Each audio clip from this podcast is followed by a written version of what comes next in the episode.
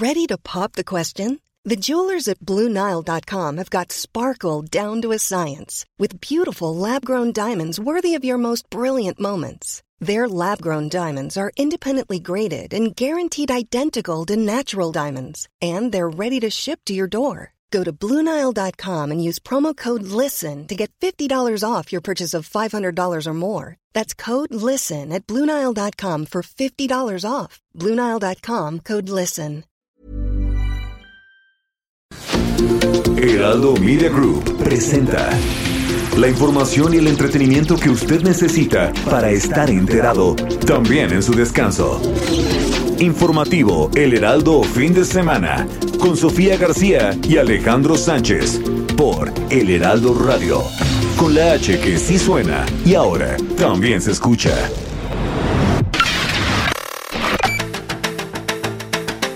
Esta idea de los niños con cáncer que no tienen medicamentos, cada vez lo vemos más posicionado como parte de una campaña más allá del país, Sí, claro. de los grupos de derecha internacionales que están buscando crear esta ola de simpatía en la ciudadanía mexicana, ya con una visión casi golpista. El día de hoy queremos agradecerle todo su empeño y trabajo a la doctora Florencia Serranía, directora del Metro de la Ciudad de México, del sistema de transporte colectivo Metro. Este esfuerzo y empeño que ha puesto en el Metro de la Ciudad de México. Consecuentemente, eh, hay mayoría calificada y es procedente y fundada esta Declaratoria General de Inconstitucionalidad en el tema que nos ocupa. O sea, si vemos objetivamente, una por una, las promesas de López Obrador desde su campaña hasta hoy, la conclusión es bien simple. No ha cumplido. Vamos a iniciar el quién es quién en las mentiras de la semana, así se va a llamar. ¿Quién es quién en las mentiras de la semana? A pesar de que los tres poderes de la Unión, promoventes y convocantes de la consulta popular, le negaron al INE los recursos para llevarla a cabo, el instituto está en condiciones de organizar el más profesional y amplio ejercicio de consulta ciudadana que se haya llevado a cabo en nuestra historia.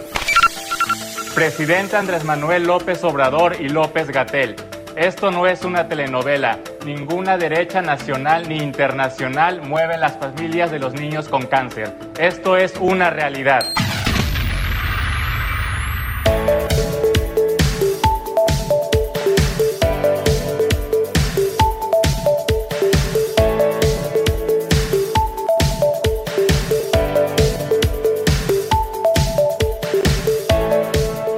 Muy buenos días. Son las 7 de la mañana con dos minutos en este sábado 3 de julio. Bienvenidos a los micrófonos del informativo de fin de semana. Recuerde que estamos aquí todas y todos juntos hasta las 10 de la mañana en todas nuestras frecuencias a nivel nacional, ya lo sabe, de punta a punta y también Estamos estrenando estación allá en San Antonio, así que, bueno, pues quédese con nosotros, estamos juntos, ya lo sabe, también más allá de las fronteras, así que muchos son los temas que vamos a platicar. Yo soy Sofía García, hoy, hoy, solo por hoy, mi compañero Alejandro Sánchez. eh, bueno, pues estaba un poco enfermo, entonces decidió quedarse por prevención. Más bien, está, está bien, está muy bien de salud. Solo que, bueno, pues decidimos que por cualquier situación mejor se quedará en casa, pero él se, se encuentra muy bien. Mañana estaremos enlazados y seguramente también estaremos aquí platicando con todas y todos ustedes.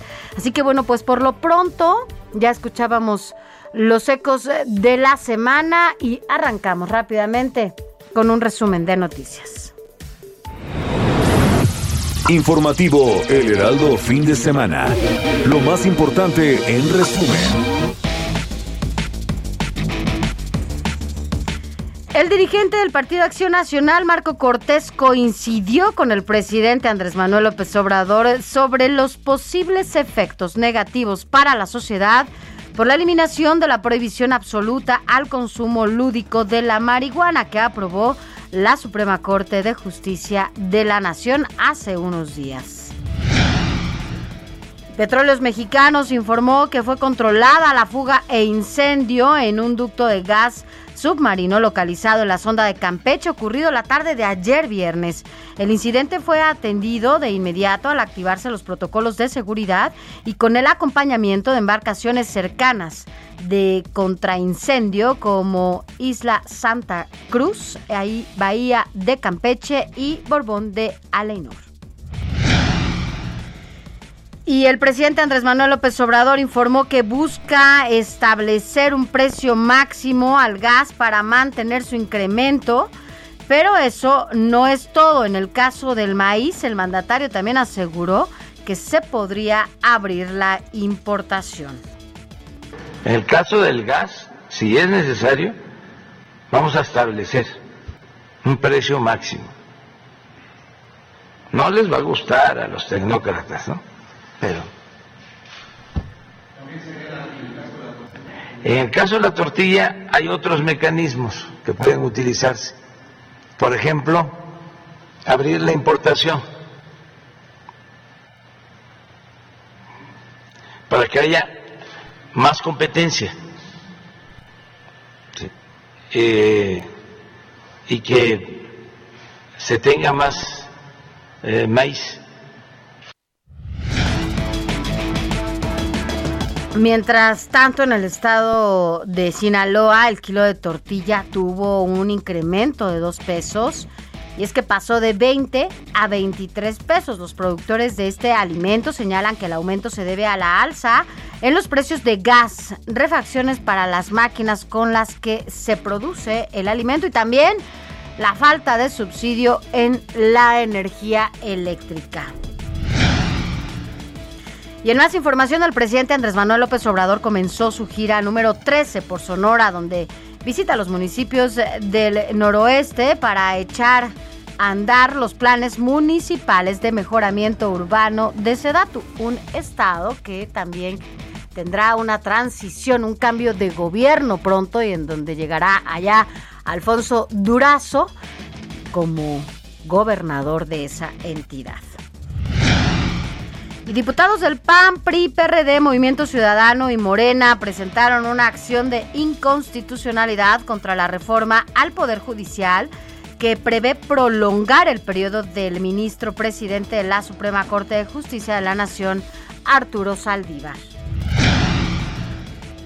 Y después de que se diera a conocer en el municipio de Valparaíso, Zacatecas, un estudiante de medicina y el operador de una ambulancia fueran asesinados, diversos gremios exigen ya justicia.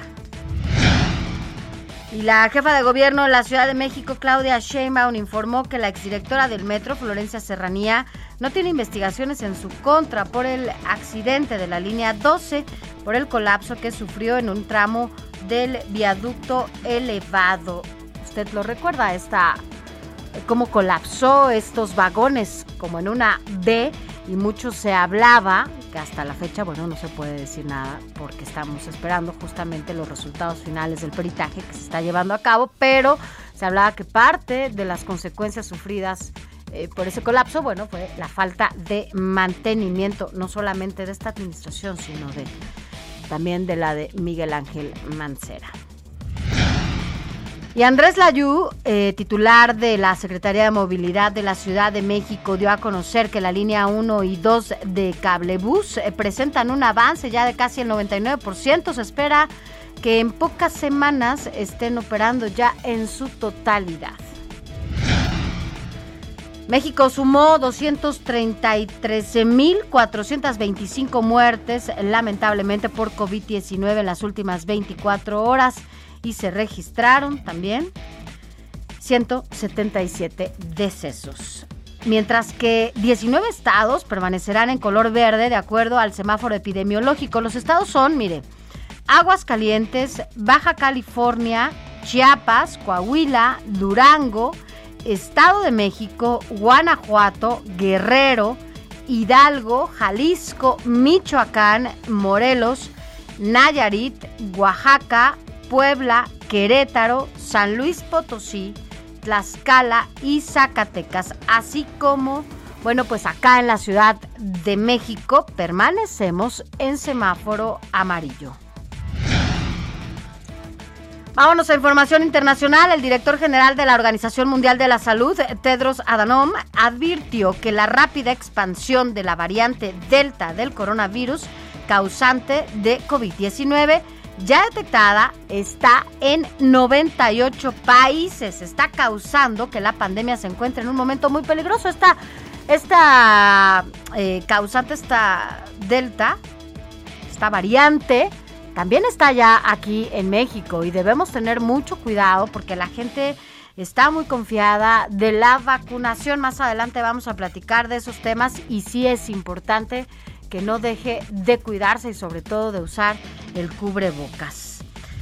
En más información internacional, el Comité de Gastos de la Cámara Baja de Estados Unidos avaló dotar a México de más de 158 millones de dólares en ayuda bilateral, pero por primera vez prohibió que dichos fondos apoyen a los militares mexicanos que realizan labores de seguridad pública.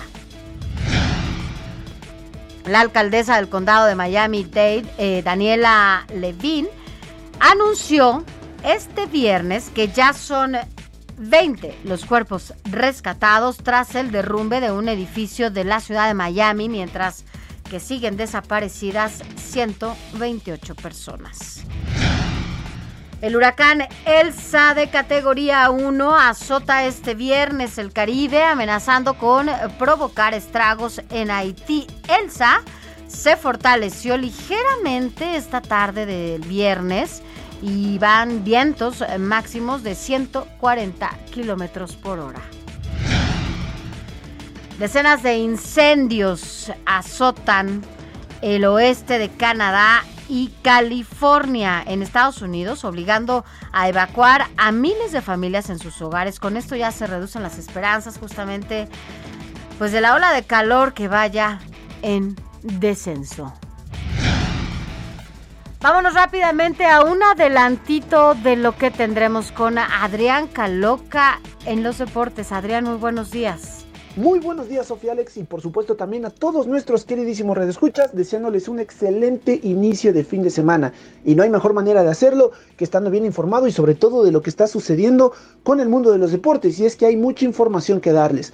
Es por ello que más adelante a detalles platicaremos justamente de lo que sucede con Sergio Checo Pérez, su carrera de este fin de semana, la Eurocopa, el partido de la selección mexicana, tanto de fútbol amistoso como del básquetbol, que busca un boleto para los Juegos Olímpicos. Esto y muchísimo más. Adelante lo tendremos, pero a detalle en este instante vámonos rápidamente con un resumen acerca de la Copa América y es que ayer arrancaron los cuartos de final con el empate entre Perú y Paraguay 3 a 3, pero en penales fueron los peruanos quienes impusieron 4 a 3. Si bien falló Santiago Ormeño, el nuevo delantero de León, anotó Yoshimar Yotun, el volante de Cruz Azul, y del lado de Paraguay falló el nuevo jugador del Toluca, Brian Zamudio. Más adelante, con una anotación de Lucas Paquetá, la única del encuentro, Brasil eliminó a Chile. Para hoy sábado hay otros dos encuentros de estos cuartos de final, por supuesto. A las 5 de la tarde hora de México, Colombia enfrenta a Uruguay y a las 8 de la noche se verán las caras Ecuador y Argentina. Sofi, Alex, más adelante, insisto, con todo lo demás que les tenemos preparado aquí en el informativo sobre el mundo de los deportes. Gracias Adrián, en un rato más nos escuchamos y también nos veremos por acá.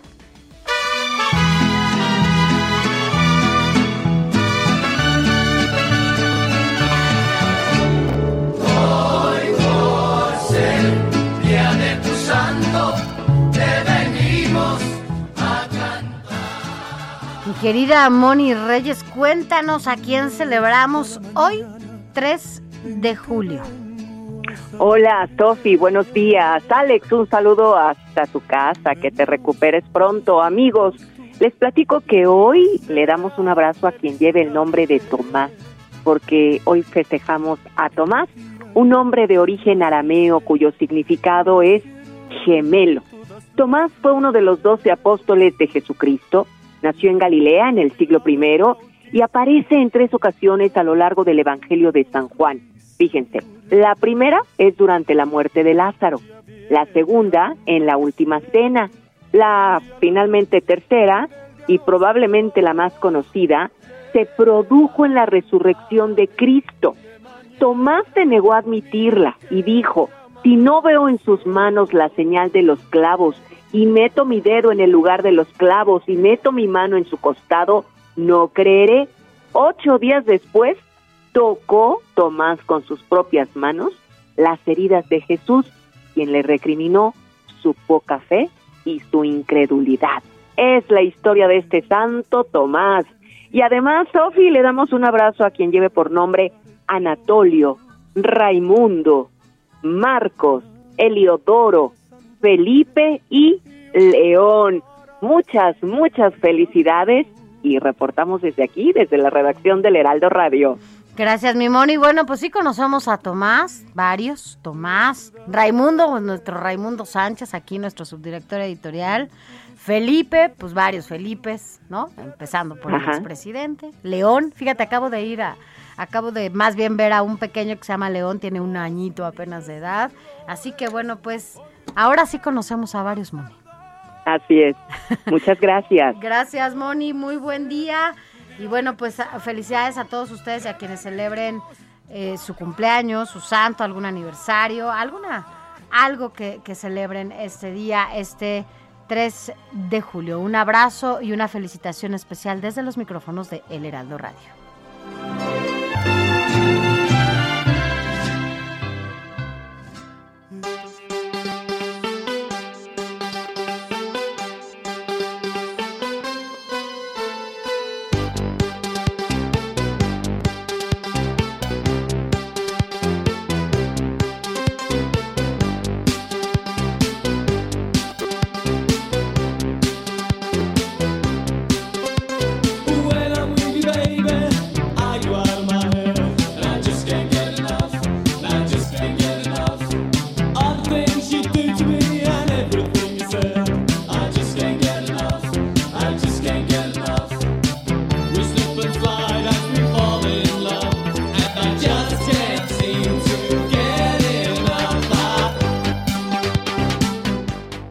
Quienes ya nos estamos vacunando, obvio, reconocemos esta, estas canciones, ¿no? Fueron ochenteras y por supuesto, pues la bailábamos. Mire, estamos escuchando a Just Enough con The Patch Mode, porque un día como hoy, un 3 de julio, pero de 1960, nace el cantante, compositor y además tecladista de este, de este grupo, Vince Clark y además justamente eh, bueno pues esta banda ochentera de Page Mode en 1976 se asoció mire con Andrew Fletcher que crea No Romance en China. Es un reto que después se desintegró en 1979 y bueno pues eh, un año después en 1980 contrató a David Gahan para que finalmente naciera The Page Mode. Y en 1981 lanzó su primer disco, ¿se acuerdan? Estos discos de larga duración, les decíamos, el LP, eh, titulado Speak and Spell, siendo la canción de Just Cut Enough está su primer sencillo. Por eso estamos escuchándolo, por eso estamos recordando de Page Mode. Además, una banda totalmente ochentera. Si usted ya se vacunó, seguramente la recuerda perfecto, aunque sea la primera dosis. Así que, bueno, pues sigamos, sigamos recordando a esta banda. Just like a rainbow, you know you set me free. And I just can't get enough. And I just can't get enough. You're like an angel and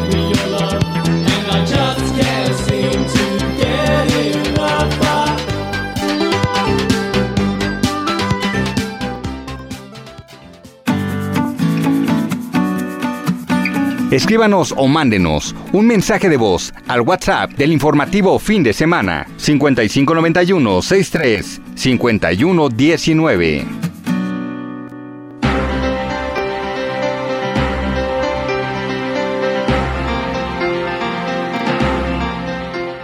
Gracias por continuar con nosotros. Mire, quédese aquí, vamos a estar juntos, ya se lo decía, hasta las 10 de la mañana. Vamos a hacer un recorrido por las entidades, diferentes entidades del país. ¿Qué pasó en Campeche? ¿Qué pasó allá en estos ductos. Acuérdese que, bueno, pues supuestamente Pemex informó que fue controlada esta fuga e incendio en el ducto submarino localizado en la sonda de Campeche que ocurrió ayer. Entonces, bueno, vamos a estar informando de qué es lo que sucedió.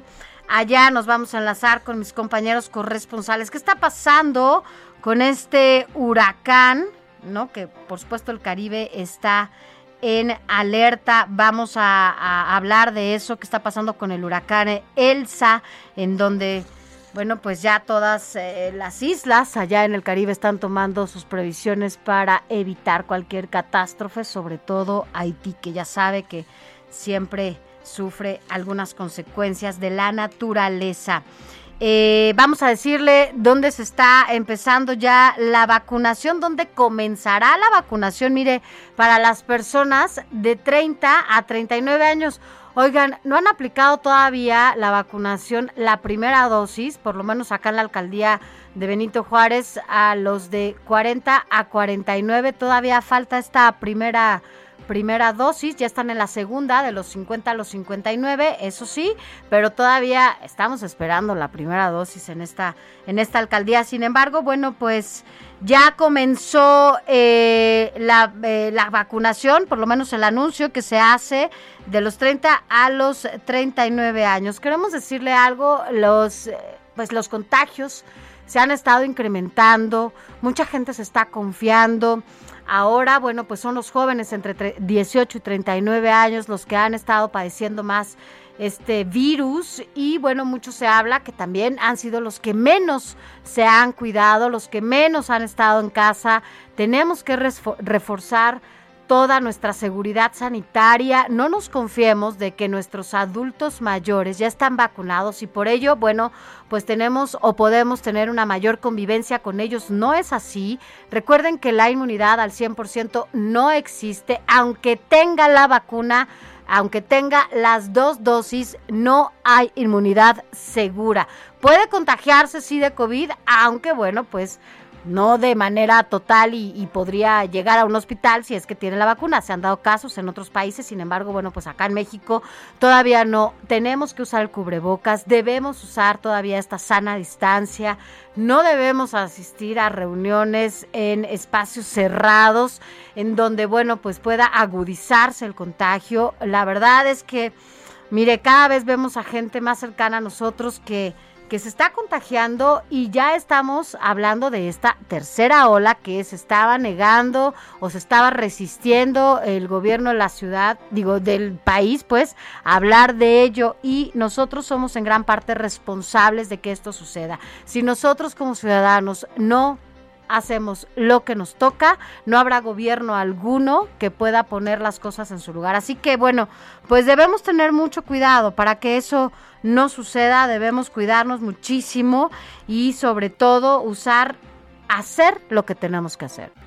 Usar el cubrebocas y cuidar esta sana distancia para evitar que haya mayores contagios. Ya le decía, vamos a estar aquí hasta las 10 de la mañana. Póngase en contacto con nosotros. Le vamos a recordar nuestro WhatsApp, que es el 55 91 63 51 19. Lo repito, 55 91 63 51 19 para que nos diga cómo le ha ido, eh, cómo se ha enterado de estos eh, nuevos eh, contagios, sobre todo con amigos, familiares. Eh, ¿Usted se sigue cuidando como nos cuidábamos desde el inicio? ¿Sigue tomando estas mismas precauciones? recuerde también que a partir de las 8 de la mañana nosotros nos enlazamos de manera simultánea a través de radio, el Heraldo Televisión en el canal 10 abierto y también a través de todas las plataformas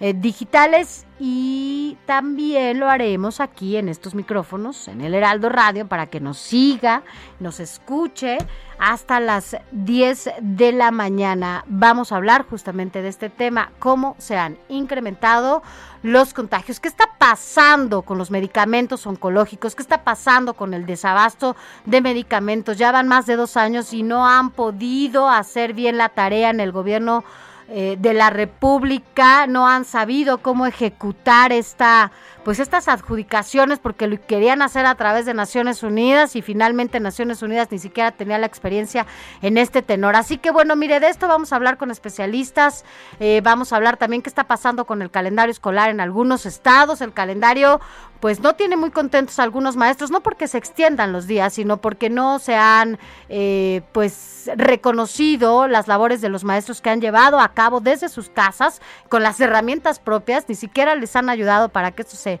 se lleve a cabo en sus casas, así que bueno, pues en algunos estados incluso ya están ajustando los calendarios escolares porque no están de acuerdo con la Secretaría de Educación Pública. Nosotros vamos a una pausa, yo soy Sofía García, nos vemos y nos escuchamos en unos minutos.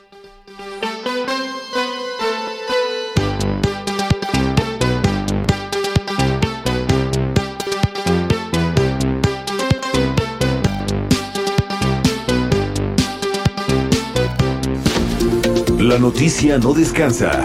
Usted necesita estar bien informado también el fin de semana. Esto es Informativo El Heraldo Fin de Semana. Informativo Heraldo Fin de Semana. Regresamos.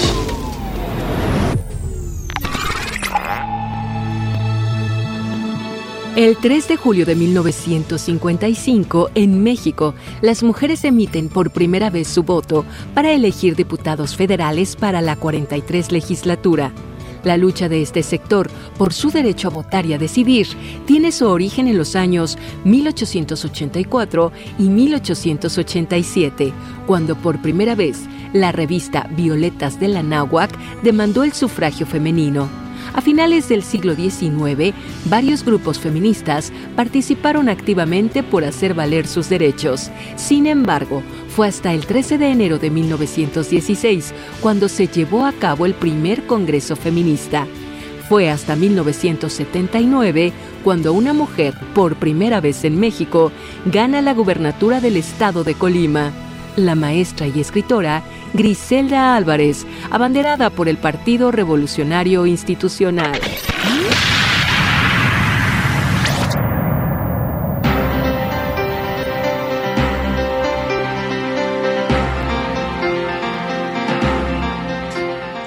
Gracias por continuar con nosotros y bueno, pues ahora nos enlazamos con mi compañero Juan Guevara. Juan, porque bueno, pues ya están los efectos del huracán Elsa, parece llegando a Miami después de que el Caribe está en alerta justamente por el paso de Elsa. ¿Cómo estás? Muy buenos días. Mi queridísima Sofi, muy buenos días, saludos a nuestro auditorio. Así es, fíjate que Elsa está haciendo de las suyas y no me refiero a la, al, al, al personaje de la película de Disney, que es lo que están diciendo aquí, nos llegó una Elsa que está medio complicada. Fíjate que, déjame decirte que eh, los efectos de Elsa ya los estamos sintiendo también en Houston. Eh, está sumamente nublado. Estamos acostumbrados a los huracanes en el Golfo, todo lo que es Texas, Luisiana eh, y Florida. Estamos completa y totalmente acostumbrados a que tenemos huracanes varios todos los años. Inclusive una de las cosas que se empiezan a ver aquí ya en la costa de, de, los estados que están en el Golfo de México, en los Estados Unidos, bueno, pues ya estamos empezando a ver la gente que está comprando eh, generadores, están poniéndoles eh, circunstancias de paneles solares a las casas, porque se va la luz, se va el agua y tú no sabes cómo puede,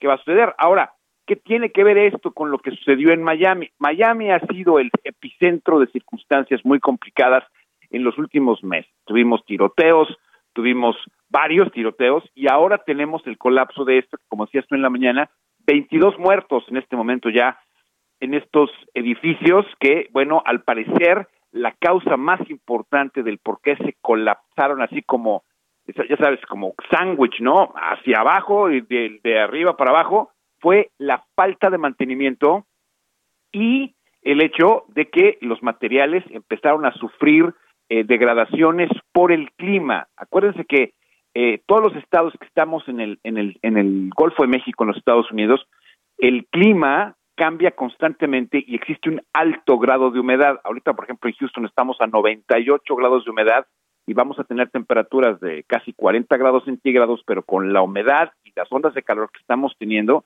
se va a sentir como si estuviéramos a 46 grados, lo, lo que realmente hace que los concretos, hace que las circunstancias de los materiales con los que están construidas las casas y están construidos los edificios, porque se construyen muy diferente como se construyen en México, se colapsan y empiezan a haber estos problemas. Ahora, déjame decirte que eh, eh, los topos de México, los topos de la Ciudad de México, están siendo enviados también a Miami para ayudar a las labores de rescate y existe ya una seria, seria molestia por los habitantes de Miami.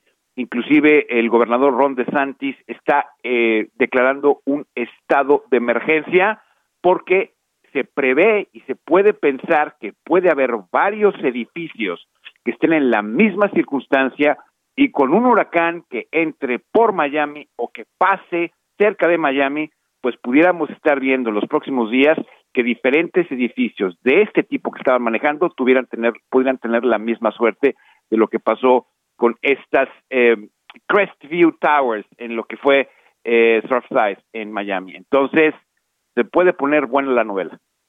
Pues sí, porque como bien dices, bueno, la naturaleza finalmente hace de las suyas y bueno, pues ya estamos viendo las consecuencias. En el edificio que incluso cayó allá en Miami, Juan, tú dime si me equivoco, un poco había sido también la parte de la falta de mantenimiento, ¿cierto? Es correcto. O sea, aquí el tema fue la falta de mantenimiento. Es, es exactamente, y aunque pongamos un paralelo que quizá eh, es importante mencionar, el mismo tipo de mantenimiento, es decir, estamos viendo que las construcciones de mantenimiento que se están viendo, se puede, que, falta de mantenimiento se puede colapsar, lo mismo que sucedió en la Ciudad de México con el metro, es decir, inclusive varios medios de comunicación han eh, creado un paralelo en donde cuando las estructuras no se mantienen de manera adecuada, pues al final del día eh, la física es la física, ¿no? Y las leyes de la física van a decir, lo que no se mantiene se cae, y son puentes, son la Ciudad de México eh, o, son edificios de departamentos. Entonces, esto es una circunstancia que está generando muchos problemas para el gobernador Ron DeSantis, que además es cuate cuaderno de Trump. Eh, y bueno, vamos a ver qué, sucede. Pero lo que sí es importante mencionar es que eh, estamos ahorita en un estado de alerta, todos los estados que estamos en el Golfo de México, que estamos en, la, Estados Unidos, porque Elsa puede hacer de las suyas y cuando entran los huracanes al Golfo se, se, se se vuelven mucho más fuertes por las por las aguas que están muy calientes o son mucho más cálidas y tenemos que estar pendientes porque es una ruleta rusa, se puede ir a Miami, se puede ir a Luciano, se puede o puede llegar a Texas. Y en cualquiera de los tres podemos tener un problema. Um, bueno, ojalá que Elsa se degrade para que no tenga mayores consecuencias. Por lo pronto, bueno, pues estaremos al pendiente de lo que allá suceda, Juan, y cualquier cosa, bueno, pues nos enlazamos contigo. Gracias, como siempre. Lo único que te puedo decir es que ya estamos listos para verte en tele de 8 a 10, así que estaremos transmitiéndote y estamos pendientes. Pues muchas gracias, así es, desde las 8 de la mañana y estaremos de manera simultánea. Juan Guevara, gracias. Saludos. Gracias, saludos. Y vámonos ahora con mi compañero Paris Salazar. Paris, porque tienes información en torno a que, bueno, pues dice el presidente Andrés Manuel López Obrador que, pues, algunos cárteles operaban ya también en algunas elecciones. Cuéntanos de qué se trata. Buen día, Paris. Buenos días, Sofía amigos, amigos de de México, sí es este los cárteles del narcotráfico ayudaron a los gobiernos anteriores a orquestar fraudes electorales en contra de la oposición, aseguró el presidente Andrés Manuel López Obrador. Y es que durante la conferencia matutina del día de ayer en Palacio Nacional, el mandatario federal dijo que los gobiernos anteriores permitieron a los grupos delictivos dominar regiones y nombrar autoridades a cambio de apoyar sus fraudes. Escuchamos al presidente López Obrador. Que les permitían dominar en regiones y elegir, más bien nombrar a presidentes municipales, a directores de la policía en los municipios, hacían acuerdos con gobiernos estatales. Entonces eso se arraigó, les ayudaban a hacer el fraude en contra de nosotros. López Obrador dijo que el gobierno federal está haciendo un esfuerzo para enfrentar la herencia de violencia que le dejaron los gobiernos anteriores. Aseguró que lo, que uno de los propósitos de su gobierno es romper la asociación delictuosa entre las autoridades y los cárteles del narcotráfico. El presidente López Obrador afirmó que el aumento de la violencia y los homicidios en México y en algunos estados tiene su origen en la disputa por los cárteles del narcotráfico que buscan el control de una región. Expuso que hay entidades con presencia de un solo cártel del narcotráfico, por lo que se registran menos enfrentamientos. Escuchamos al presidente López Obrador. Por ejemplo, ahora hay este, enfrentamientos en Zacatecas y es eso, entre grupos. No han dejado de haber enfrentamientos también en Guanajuato, es por lo mismo, son dos o tres que se están enfrentando. No sucede así en Sinaloa, en Sonora sí, enfrentamiento, en Baja California, entonces depende. López Obrador reiteró que durante los dos años y medio de su gobierno no se han creado nuevas organizaciones del narcotráfico en el país. Señaló que el cártel de Sinaloa, el cártel Jalisco Nueva Generación y el cártel del Golfo tienen más de dos años y medio de su creación. Esta es la información, Sofía. Gracias, Paris. Un poco hay que decir también que, bueno, pues la presencia de Silvano Aureoles, el gobernador de Michoacán, fue justamente porque supuestamente hay operación de narcotráfico en las elecciones de ese estado. Así es, Sofía, en esta semana el gobernador de Michoacán, Silvano Aureoles, acudió sin previa cita a Palacio Nacional para ser recibido por el presidente municipal para presentar una carpeta con eh, evidencias, con lo que pues, eh, podrían ser evidencias de esta presunta injerencia del narcotráfico en la elección de Michoacán. Sin embargo, el presidente López Obrador dijo que era la ventanilla equivocada, que si, se trataba de un delito tenía que ir a la, a la Fiscalía General de la República y se trataba de una cuestión electoral podía acudir a la CEPADE, por lo que el presidente no recibió a este, este gobernador, quien estuvo cerca de cuatro horas en, en la puerta de corregidora en Palacio Nacional. Ya veremos qué sigue con este gobernador. Gracias, como siempre, Paris Salazar. Buenos días. Buen día. Y vámonos ahora hasta el Estado de México con José Ríos, porque entiendo, José, allá siguen en el semáforo verde epidemiológico. ¿Cómo estás? Muy buenos días. ¿Qué tal, Sofía? Buenos días. En efecto, como bien comentas, este, pues en el Estado de México aún continúa en semáforo verde y pues bueno, esta situación eh, prevalecerá en la entidad durante dos semanas más. Esto lo afirmó ayer el gobernador del Estado de México, Alfredo del Mazo, quien aseguró que la mayoría de las actividades se retomaron ya, producto del trabajo que hace la ciudadanía con las autoridades estatales y de gobierno federal mediante el avance de la campaña de vacunación contra el COVID-19. En un mensaje emitido en redes sociales, el gobernador subrayó que durante cuatro semanas la entidad ha estado en este nivel del semáforo epidemiológico y recalcó que todos los adultos mayores de 60 años recibieron ya sus dos dosis de la vacuna, además de que las personas de 50 a 59 años tienen al menos una dosis de este biológico. El mandatario también explicó que en 103 municipios también se ha aplicado la segunda dosis de adultos de entre 40 y 49 años de edad y que más de 43 mil mujeres embarazadas también la recibieron. Vamos a escucharlo. Es importante que sigamos avanzando y es importante que nos sigamos cuidando. El semáforo verde significa un avance importante, pero no podemos bajar la guardia. Asimismo, el mandatario invitó a la ciudadanía mexiquense a que, a que no han recibido la vacuna, pues aplicarse esta segunda dosis, ya que así se logrará tener la inmunidad completa ante esta enfermedad de avanzar en la campaña que continuará con quienes tienen entre 30 y 39 años. Y como bueno, como bien lo comentaba el mandatario, pues bueno, el mandatario también invitó a la importancia de no bajar la guardia, de no confiarse y seguir con las medidas de prevención, sobre todo pues bueno, este cabe recordar que la entidad pues en un inicio de la pandemia pues era la que estaba a la cabeza de contagios y de funciones por COVID-19 y pues bueno, pues gracias a estos avances de la campaña y al apoyo de la ciudadanía, pues esto ha ido mejorando. Ese es el informe que te tengo, Sofía. Gracias, José. Buen día. Seguimos pendientes. Buenos días. Gracias. Y del Estado de México nos vamos a la Ciudad de México con Carlos Navarro, porque Carlos, bueno, pues acá seguimos en el semáforo amarillo, pero además ya también comienza la vacunación de 30 a 39 años. Nada más dime si ya te va a tocar a ti ahora si la vacuna. Carlos Navarro, buenos días.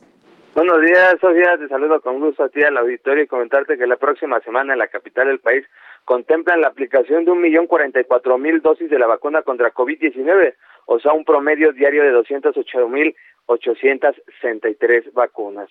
La fase 19 del Plan Nacional de Vacunación en la Ciudad de México contempla la atención para personas de 30 a 39 años de edad de la Ciudad de México que arranca la próxima semana. ¿Cuáles son las alcaldías que van a recibir el biológico de AstraZeneca? Escuchemos a la secretaria de Salud, Oliva López Arellano y con primeras dosis a 282.649 adultos de 30 a 39 años de Coajimalpa, Magdalena Contreras, Milpalta, Cuauhtémoc y Xochimilco.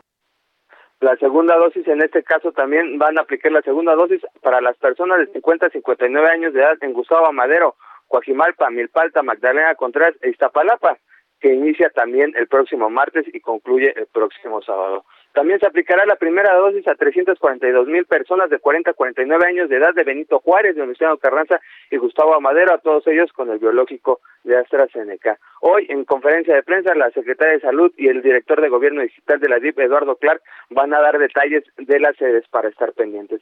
También comentarles que las variantes de preocupación del virus SARS-CoV-2 son un factor en el incremento de casos positivos en la Ciudad de México. Se confirmó ya la presencia de las variantes alfa, gamma y delta en la entidad. La titular de la Secretaría de Salud informó el impacto que están teniendo las variantes. Escuchemos. Estos incrementos tienen dos componentes, es población no vacunada y eh, la identificación de diversas variantes. Ahora se han identificado la variante inglesa, que se identificó primeramente en Inglaterra, que está alrededor de, se ha estimado que está afectando al 13% de los casos positivos. La variante que se identificó en Brasil, que es la variante gamma, eh, que está alrededor de los 22% de los casos positivos.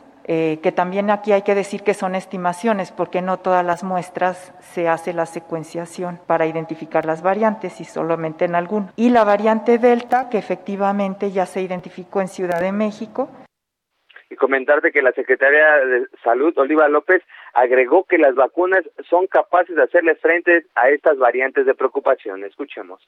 Las vacunas han mostrado que tienen protección para el conjunto de las variantes. Entonces esto también es una buena noticia. También por eh, requerimos por eso que todas las personas acudan a la vacunación cuando toque su grupo y su alcaldía.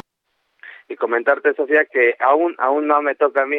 Estoy a un paso de los 30, pero aún tendré que esperar para la vacuna de COVID-19. Sofía, la información que te tengo. Sí, que tendrás que esperar, ¿eh? Bueno, pues entonces de todas maneras no puedes dejar de cuidarte, Carlos, más en estos momentos en donde los que eh, han tenido más este contagio son los de 18 a 39 años.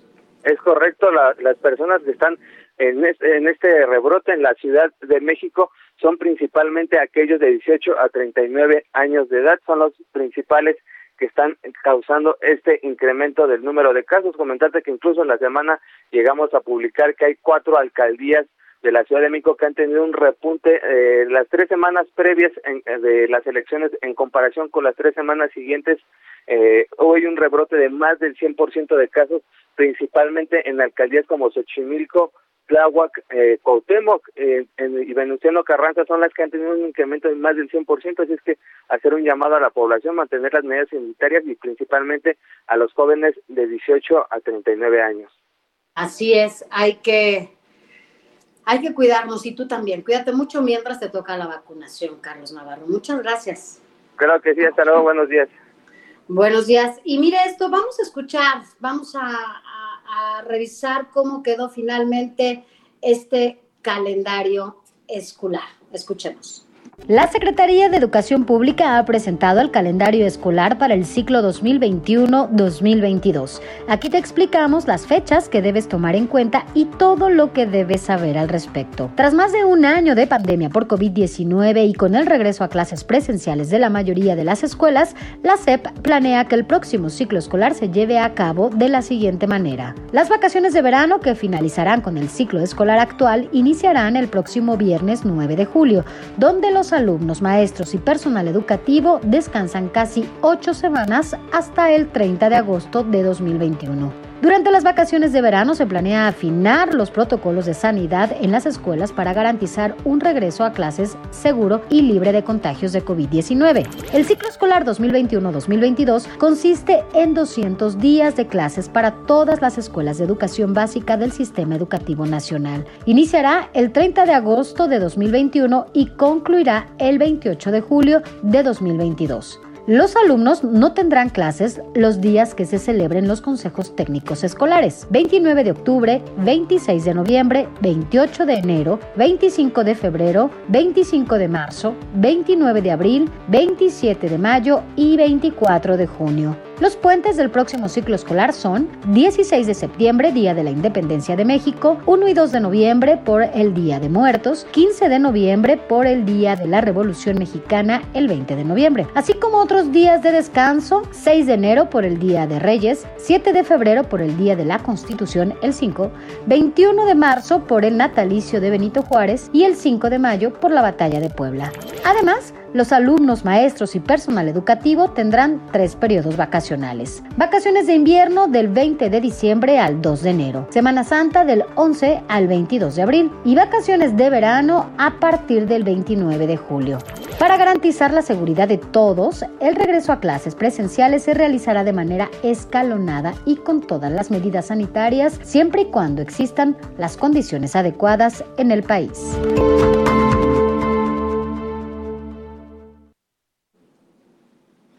Bueno, pues así las cosas con el calendario escolar. Esto, bueno, porque finalmente es lo que publica la Secretaría de Educación Pública. Sin embargo, aquí le adelantamos, en unos minutos más vamos a platicar de ello y vamos a platicar con una maestra que se viralizó en las redes sociales en estos días, en donde, bueno, pues afirman que no están de acuerdo por la manera en la que la Secretaría de Educación Pública, eh, pues, les dijo a los maestros que tenían que pues agregar días al calendario escolar y con ello, pues evidentemente eh, no solamente más trabajo, sino no reconoció, no reconoció que, que, bueno, pues la tarea de los maestros fue extraordinaria, al contrario, básicamente les decía la Secretaría de Educación Pública a, a los maestros que pues habían hecho todo para que se sostuviera su salario, como si los maestros no hubieran estado trabajando. El hecho de que estuvieran trabajando desde casa no quitó un solo grado de responsabilidad de lo que tenían los maestros. Incluso si usted que me escucha o conoce a alguien que tenga hijos pequeños en casa, sabe perfectamente que las tareas que hacían los maestros desde casa para mantener a los niños pendientes desde una computadora, quienes tenían acceso a una computadora, claro, o a una tableta o incluso desde la televisión, pues era extraordinaria. O sea, el trabajo que estaban haciendo los maestros desde sus casas. Finalmente era también incluía gastos propios, gastos personales que tenían que ver con la luz, con el teléfono, con el Internet, que muchas veces incluso tenían que contratar porque no tenían, y que eso, bueno, pues no fue reconocido ni tampoco les dieron absolutamente nada para que esto se llevara a cabo. Así que, bueno, pues la mayoría de los maestros en el país no están muy contentos con las declaraciones que hizo la Secretaría de Educación Pública, por eso vamos a platicar de ello más adelante con una maestra que están haciendo ya movimientos importantes en todo el país para que este calendario escolar en una de esas y en muchos estados pueda revertirse y ajustarse en cada uno de ellos. Pero bueno, más, más adelante vamos a platicar de ello. Les recordamos nuestras vías de comunicación para que se ponga en contacto con nosotros. Recuerde, estamos todos juntos hasta las 10 de la mañana. En unos minutos más nos vamos a, enlazar eh, de manera simultánea en radio y televisión a partir de las 8 de la mañana estaremos eh, de manera simultánea, se lo decía, en tele, en radio hasta las 10 de la mañana. Muchos son los temas que vamos a platicar. También de este desabasto de medicamentos, en donde, bueno, pues tristemente se han perdido muchas vidas. Y esto, bueno, pues ha causado ya también el enojo, el enojo de las familias que por falta de medicamentos han tenido que perder algún familiar algún hijo, alguna hija. El cáncer, bien lo decía una de las mamás que ha subido varios videos en las redes sociales, pues no quisiéramos que, nos, le diera a ninguno de nuestros familiares. Sin embargo, bueno, pues este discurso que dio el, el subsecretario de Salud, Hugo López Gatel, en donde descalificaba estas manifestaciones y las rechazaba y decía que venían casi, casi desde la derecha, bueno, pues hizo enojar aún más a los padres y a los familiares de enfermos con cáncer. Mire, déjeme le digo que hay información en otros temas de último minuto. Esta mañana se registró un incendio en la colonia Guadalupe Tepeyac, allá en la alcaldía de Gustavo Amadero, donde ya se están trabajando desde los servicios de emergencia. Estaremos al pendiente de eso porque, bueno, esto se está dando en este momento. Así que, bueno, pues esto es lo que se está generando allá en el norte de la ciudad en la Gustavo Amadero, en esta colonia Guadalupe Tepeyac. Nosotros, bueno, vamos a, una pausa, pero antes de eso, déjeme, le leo unos mensajes que nos están llegando. Le recuerdo mis redes sociales, arroba Sofi García MX. Dice, señorita Sofía, muy buenos días. Soy Jaime Saldaña Sea. Le mando saludo y un fuerte abrazo desde Tecama, que en el Estado de México. Hoy tenemos nuevamente Fórmula 1 con la participación del mexicano Sergio Checo Pérez. Más adelante vamos a platicar de ello con Adrián Caloca, que nos dé los últimos detalles. Buen fin de semana, Sofía, Alex, esperando al fin para escucharlos. Saludos, bendiciones de parte de Juan Carlos de la Ciudad de México. Alex, desde aquí le mandamos un abrazo y un beso. Sabemos que ya está recuperado, pero bueno, solo, solo un día más. Todo es cuestión de prevención. Buenos días, Sofi. Excelente programa con tu super energía, muchas gracias y comentarios tan interesantes, con tu toque tan personal. Oiga, muchas gracias. ¿Qué nos escribe? Un abrazo para Ale, que se alivie y cada uno de sus colaboradores con los mejores deseos. Un excelente día para todos. Adriana nos escribe, así que bueno, pues muchas gracias. Le recordamos nuestra vía de comunicación, nuestro WhatsApp, arroba Sofía García MX. Nosotros vamos a una pausa, no se vaya, seguimos con más.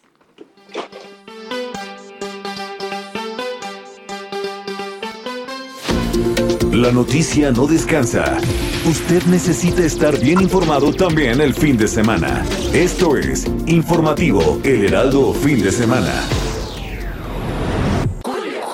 Está guapísimo, justo como me lo recetó el doctor. Si te lo recetaron, ve a Soriana, porque pongo toda la farmacia al 4x3. Como en Shure de 237 mililitros, lleva 4 por 135 y ahorra 45 pesos. Tú pides y Julio Regalado manda. Solo en Soriana. A Julio 7. Aplican restricciones.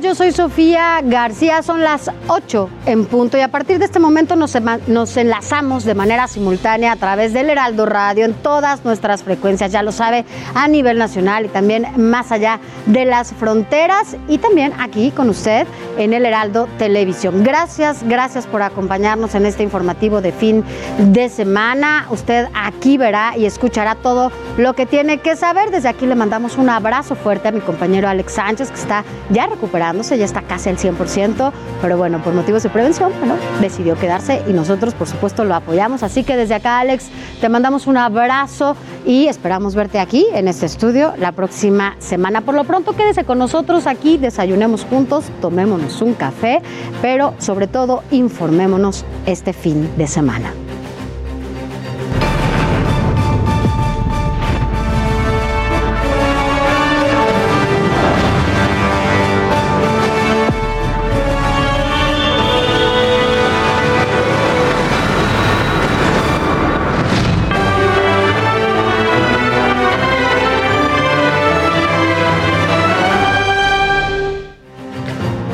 El Comité de Gastos de la Cámara Baja de Estados Unidos avaló dotar a México con más de 158 millones de dólares en ayuda bilateral, pero por primera vez prohibió que dichos fondos apoyen a los militares mexicanos que realizan labores de seguridad pública.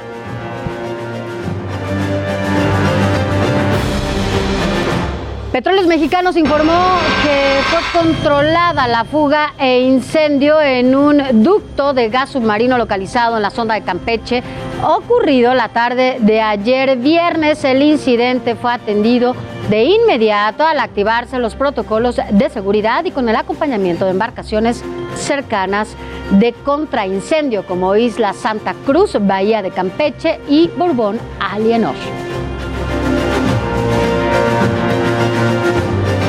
Y después de que se diera a conocer que en el municipio de Valparaíso, Zacatecas, un estudiante de medicina y el operador de una ambulancia fueran asesinados, diversos gremios ya exigen justicia. Y el presidente Andrés Manuel López Obrador obtuvo una calificación de 6.7 en su desempeño como presidente de México, según una encuesta que realizó el gobierno. El primer mandatario, bueno, esto lo realizaron ellos, el primer mandatario asegura que 72.4% de los encuestados estaría a favor de que continúe en su puesto si hoy fuera la consulta de revocación de mandato. Y el Instituto Nacional Electoral eh, llevará a cabo la consulta popular que convocó el presidente Andrés Manuel López Obrador para los expresidentes del país con recursos con los que cuenta para el ejercicio fiscal 2021 que, bueno, pues originalmente estaban destinados para otras tareas. Hay que recordar que este es para saber si se va a hacer un juicio político en contra de los expresidentes de la República.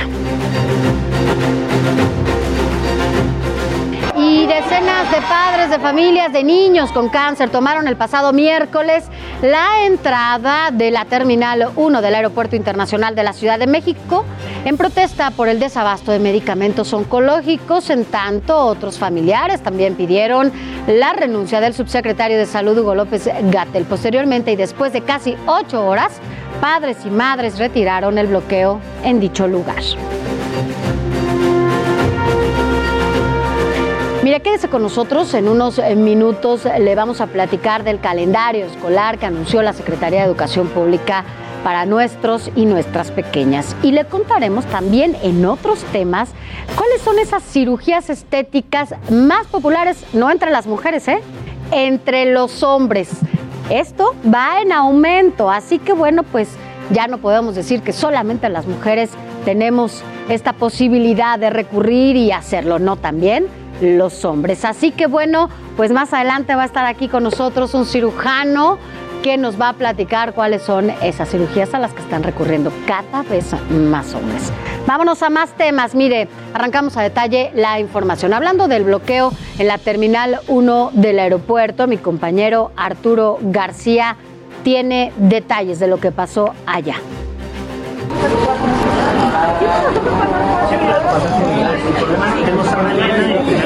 La tarde de este jueves, padres de niños con cáncer acompañados de sus representantes legales acudieron a la Fiscalía General de la República para denunciar al subsecretario de Salud, Hugo López Gatel, por genocidio, discriminación y omitir el garantizar el abasto de medicamentos para los menores.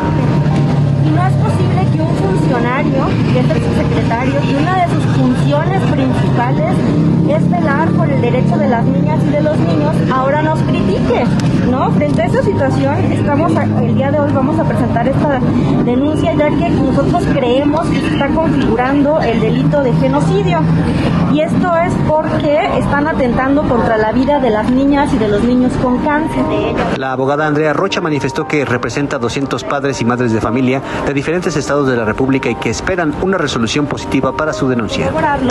De hecho, nosotros estamos anexando aquí las funciones ¿no? que este señor eh, debe de emplear es proponer al secretario de Salud políticas para elevar la calidad de los servicios de atención médica, lo cual no ha hecho. Lo único que ha hecho es atacar a los padres y a las madres de familia de niñas con cáncer, llamándolos golpistas. Tras las declaraciones de Hugo López Gatel de haber señalado que las protestas por falta de medicamentos han sido tomadas por grupos con visión golpista, los padres de los menores con este padecimiento exhortaron a la sensibilidad de la población. Bueno, vuelvo a reiterar, eh, creo que como sociedad debemos de unirnos informarnos más sobre el tema, este, sobre el tema no solo pues dar opiniones así por el que dicen o por lo que oímos a veces este, en distintos medios, los papás deberían de acercarse a las diferentes fundaciones que están para apoyar a los papás, porque no saben lo difícil que la pasamos mientras nuestros hijos están en tratamiento. Para Heraldo Televisión, Arturo García. Mira, exactamente no saben lo difícil que es tener un familiar con cáncer, no solamente por la situación que de ahí se manavaya la salud, ver el deterioro, este, la esperanza siempre viva de que no fallezca, de que no llegue a una etapa final, siempre se mantiene a partir de los medicamentos y de los tratamientos que se puedan tener a tiempo, no a destiempo, como está pasando en esta administración. Em, yo no sé si usted ha tenido a un familiar, a un amigo cercano que ha padecido de cáncer y que, bueno, finalmente hay quien sobrevive y es porque justamente tienen los tratamientos y los medicamentos, y los medicamentos que deben de ser. Lamentablemente muchos de ellos se quedan en el camino, se quedan ahí porque no reciben la atención médica que se necesita.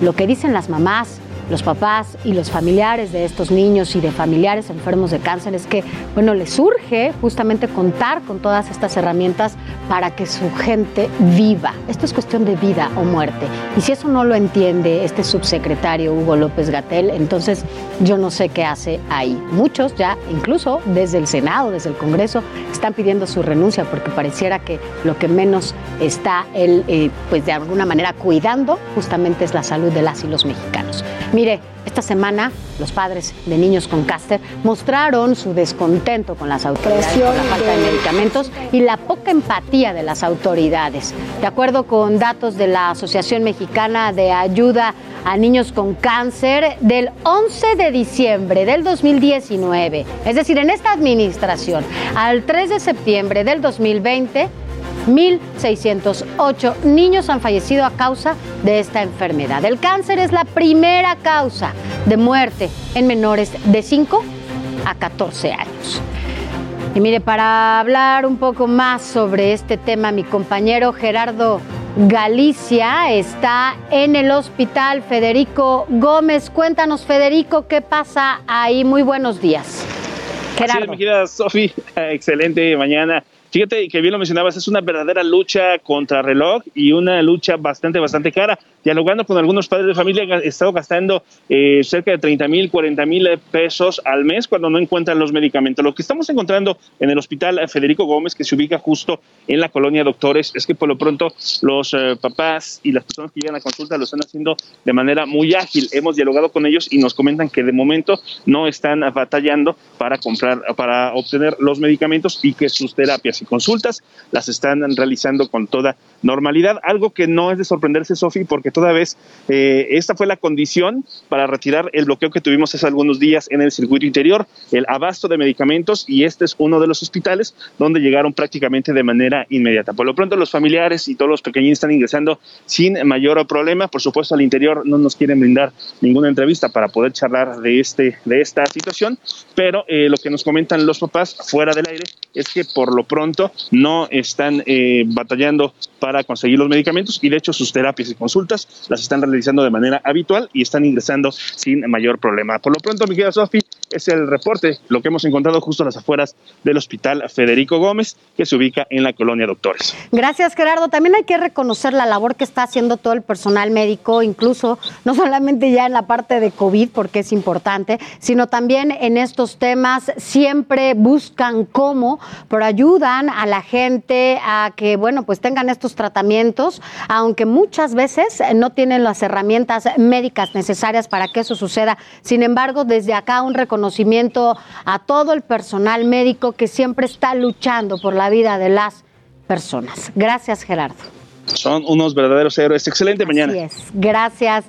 Gracias. Y mire, bueno, vámonos a temas eh, más amables, pero bueno, pues que evidentemente son de interés para todas y todos. Mire, hoy 3 de julio, ¿sabe qué se celebra? El Día Internacional libre de bolsas de plástico. El objetivo de este día es reducir las bolsas de plástico y fomentar su consumo responsable. Las bolsas de plástico, usted lo sabe, se han convertido... ¿Quién no sale incluso a veces con una bolsa porque necesita traerla por cualquier cosa en su coche para la basura, ya sabes, se han convertido en uno de los objetos más, más cotidianos de nuestra vida, pero también en uno de los más perjudiciales para el medio ambiente. Mire, en México se generan 123 toneladas de residuos plásticos al día. Cada bolsa de plástico tarda por lo menos 150 años en degradarse. Algunos países, por ejemplo, como Francia e Italia no permiten la producción de bolsas de plástico y otros países como el Reino Unido, Portugal y Suecia han optado por aplicar impuestos sobre el uso de las bolsas. Aquí en la Ciudad de México, usted lo sabe, eh, bueno, pues a partir del primero de enero del 2021 ya está prohibida la comercialización, distribución y entrega de productos de, eh, en plástico que solo tengan un solo uso. Así que bueno, pues hoy se conmemora, se celebra esto. Hemos salido, incluso lo sabe, si usted va al súper ya tiene que llevar sus bolsas para poder llevarse, bueno, pues todo lo que ahí compre, ya no. Hay lugares en donde incluso dan bolsas de papel porque ya están prohibidas totalmente las bolsas de plástico. Así que bueno, pues esto es un tema de conciencia. Hagamos conciencia y bueno, podemos hacerlo si ya tenemos bolsas de reuso, si lo hacemos para el súper, lo podemos hacer para otras cosas. Hay bolsas que son biodegradables y que también incluso las usamos cuando salimos con, nuestras, eh, con nuestros perritos al parque o demás, en donde tenemos que eh, recoger sus heces. Pero bueno, en otros temas, mire esto.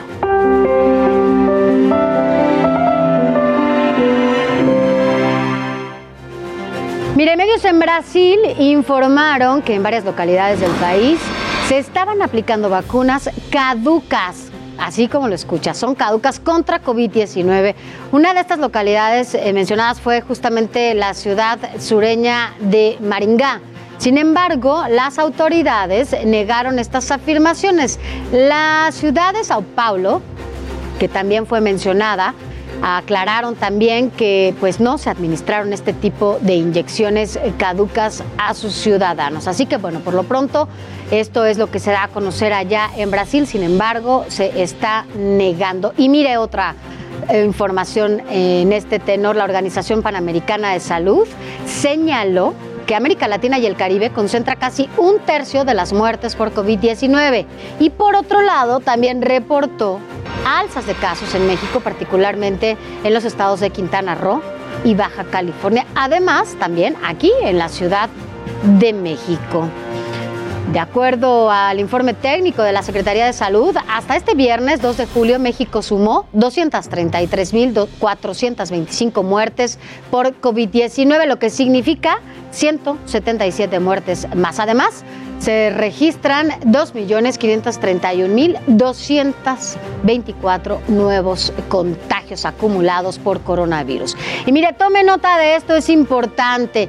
Entre el próximo martes 6 y el sábado 10 de junio, de julio se vacunarán con la segunda dosis a adultos de 50 a 59 años residentes en las alcaldías de Gustavo Amadero, Coajimalpa, Milpalta, Magdalena Contreras y también Iztapalapa. Y mire esto, es importante, escuche, con la primera dosis, adultos de 40 a 49 años residentes ya llegaron a las alcaldías de Benito Juárez, aquí donde nos ubicamos, donde están las instalaciones del Heraldo Media Group, Venustiano Carranza y también Gustavo Amadero. Escuche bien, esto es la primera dosis de 40 a 49 años.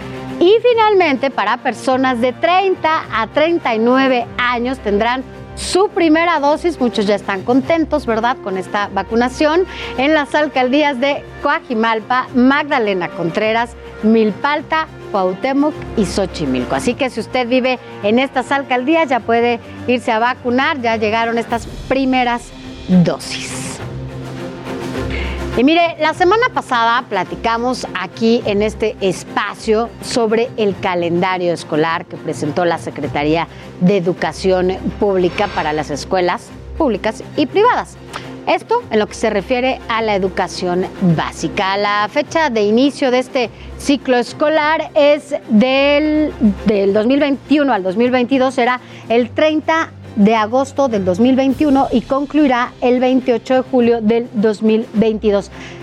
¿Esto qué significa? Bueno, pues es un alargamiento de clases. Sin embargo, hay que decirlo, la Secretaría de Educación Pública del Estado de Coahuila pedirá que el calendario escolar tenga ajustes para esa entidad. Entre ellas, que el arranque de clases sea una semana antes de lo previsto. La maestra Susana Orduña, directora del Jardín de Niños en San Luis Potosí, en San Luis de la Paz, en Guanajuato, pues expresó su descontento con esta situación. Mire, vamos a escuchar y veamos de qué se trata que amplíen el calendario escolar no resuelve la situación. Ahora, es como si trataran de que nosotros recuperáramos tiempo perdido. No, no, no hay tiempo perdido. No hubo tiempo perdido de parte de nosotros. Al contrario, hubo tiempo de más. Entonces, este es un sentir de todos los compañeros.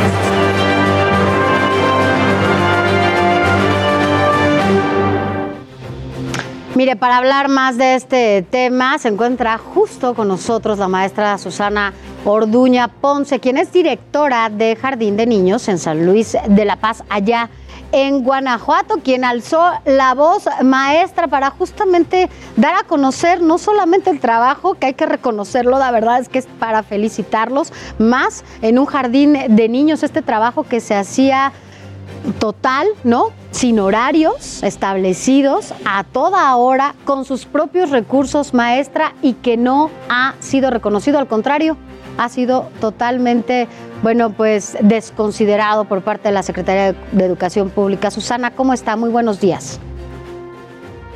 ¿Qué tal? Buenos días. Pues muchísimas gracias por el espacio. Y pues efectivamente este video lo hice pensando en alzar la voz a nombre de muchos de mis compañeros. Creo que esto es un sentir general, eh, es un atropello, es una burla al trabajo docente que se triplicó en esta, en esta pandemia, en, esta, en este trabajo a distancia. Y pues bueno, es un aumento considerable de días laborales, pero aquí sí quiero hacer un hincapié, eh, porque se puede malinterpretar el hecho de que nos amplíen estos días laborales, porque se supone que tenemos muchas vacaciones, cosa que no es cierto. El periodo de julio, julio-agosto, nosotros lo dedicamos a preparar todo ese eh, material, incluso material didáctico, listas de asistencia, para nosotros los, los de preescolar, material didáctico, eh, vaya, pues hasta forrado de libros para los mismos maestros. Hay mucho material que preparar antes de un inicio de ciclo, pruebas diagnósticas, etcétera, etcétera. Entonces, pues bueno, este, este atropello, este amplío de, días, la verdad es que a qué nos va a llevar justamente a que en la mañana estemos ya en nuestras aulas o, o bien haciendo ya eh, actividades propias de la enseñanza, pero por la tarde nos van a tener, como siempre, realizando estas otras labores de las cuales yo les hablo. Eh, entonces, pues esto realmente es un atropello, los maestros ya no tenemos descanso, eh, descuidamos muchísimo a nuestra familia y descuidamos mucho nuestra salud. Eso es importante. Así es. es importante alzar la voz pero pues no se ha obtenido ninguna respuesta, lamentablemente, al menos aún no aquí en mi estado. Yo soy de Guanajuato, entonces espero y confío que las autoridades estén viendo esto, espero que hayan visto mi video, que será la intención, que reconsideren este atropello, porque pues ya no puedo. Además, se habla mucho de cuidar la salud de nuestros alumnos, de nuestra comunidad educativa, pero no se habla del cuidado de la salud de, los, de nosotros los docentes. Estamos bajo un estrés de verdad muy intenso. Adelante. Susana, usted, eh, bueno, ya eh, justo lo dice, afortunadamente hemos visto varios ya su video y sabemos de qué se trata. Otros tenemos la certeza del trabajo total que han hecho cuando tenemos hijos pequeños y que han tenido que estar con sus maestros en kinder, sus maestras. Es brutal el trabajo que están haciendo. Sin embargo, bueno, sabemos que en Coahuila, por ejemplo, ya se está haciendo este ajuste al calendario escolar, por lo que usted nos dice. Y bueno, ustedes en Guanajuato lo que me está diciendo es que las autoridades aún no han tenido, bueno, una recepción con ustedes para que justamente se haga este, pues, reajuste a la, al calendario escolar. ¿Saben si hay algunos otros maestros que se estén también agrupando con ustedes y que vayan a hacer estas manifestaciones a través de vías eh, de las redes sociales o demás para que este calendario escolar tenga ajustes en gran parte del país? La, verdad es que eh, mi, mi, video no llevaba la, la intención meramente de reunirnos y manifestarnos, que de, de, verdad sería una muy buena opción. He recibido muchísimos mensajes, de verdad no tienen idea de cuántos mensajes he recibido eh, a, mi, a mi perfil personal, muchísimos, diciéndome que si estamos dispuestos a hacer algo, se unen eh, maestros de diferentes estados de la República y, y de verdad creo que si no reaccionan o si no nos ven, pues vamos a, tener que buscar otra manera de que nos vean, ¿no? Porque ya es un atropello, ya es demasiado el abuso. Eh, repito, no es de ninguna manera una amenaza, no quiero que, se vea, porque la verdad es que ha, ha, habido quienes me dicen, ¿no te da miedo alguna eh, pues consecuencia o represalia te, ante ti? Eh, no lo sé, no sé qué pudiera suceder, pero lo, sé, lo, único que sé es que estoy pidiendo algo justo. Lo único que sé es que eh, son con argumentos válidos y sí. pues bueno, eh, alguien tiene que parar esto, ¿no? Es un abuso ante nosotros los docentes. ¿De la Secretaría de Educación Pública han tenido alguna comunicación? ¿Alguien les ha dicho algo? Ninguna, en, en lo personal, ninguna. De hecho, eh, hablo a, a título personal. Yo primero me acerqué a mi secretaria sindical, que en este caso ella es mi, mi, enlace, y le pregunté qué posibilidad había de que aquí en Guanajuato se realizaran estos cambios.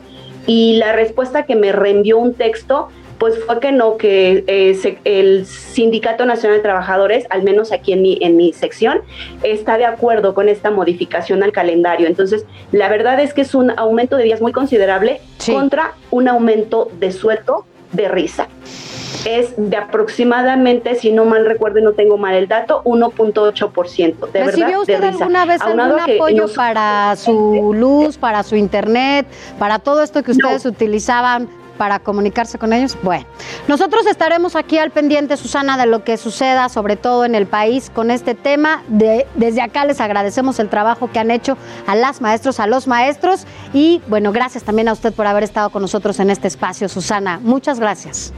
Buenos días.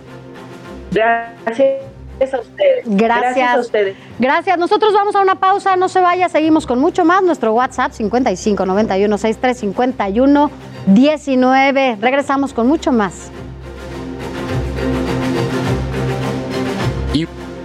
Informativo El Heraldo Fin de Heraldo Radio. Informativo El Heraldo Fin de Semana con Alejandro Sánchez y Sofía García.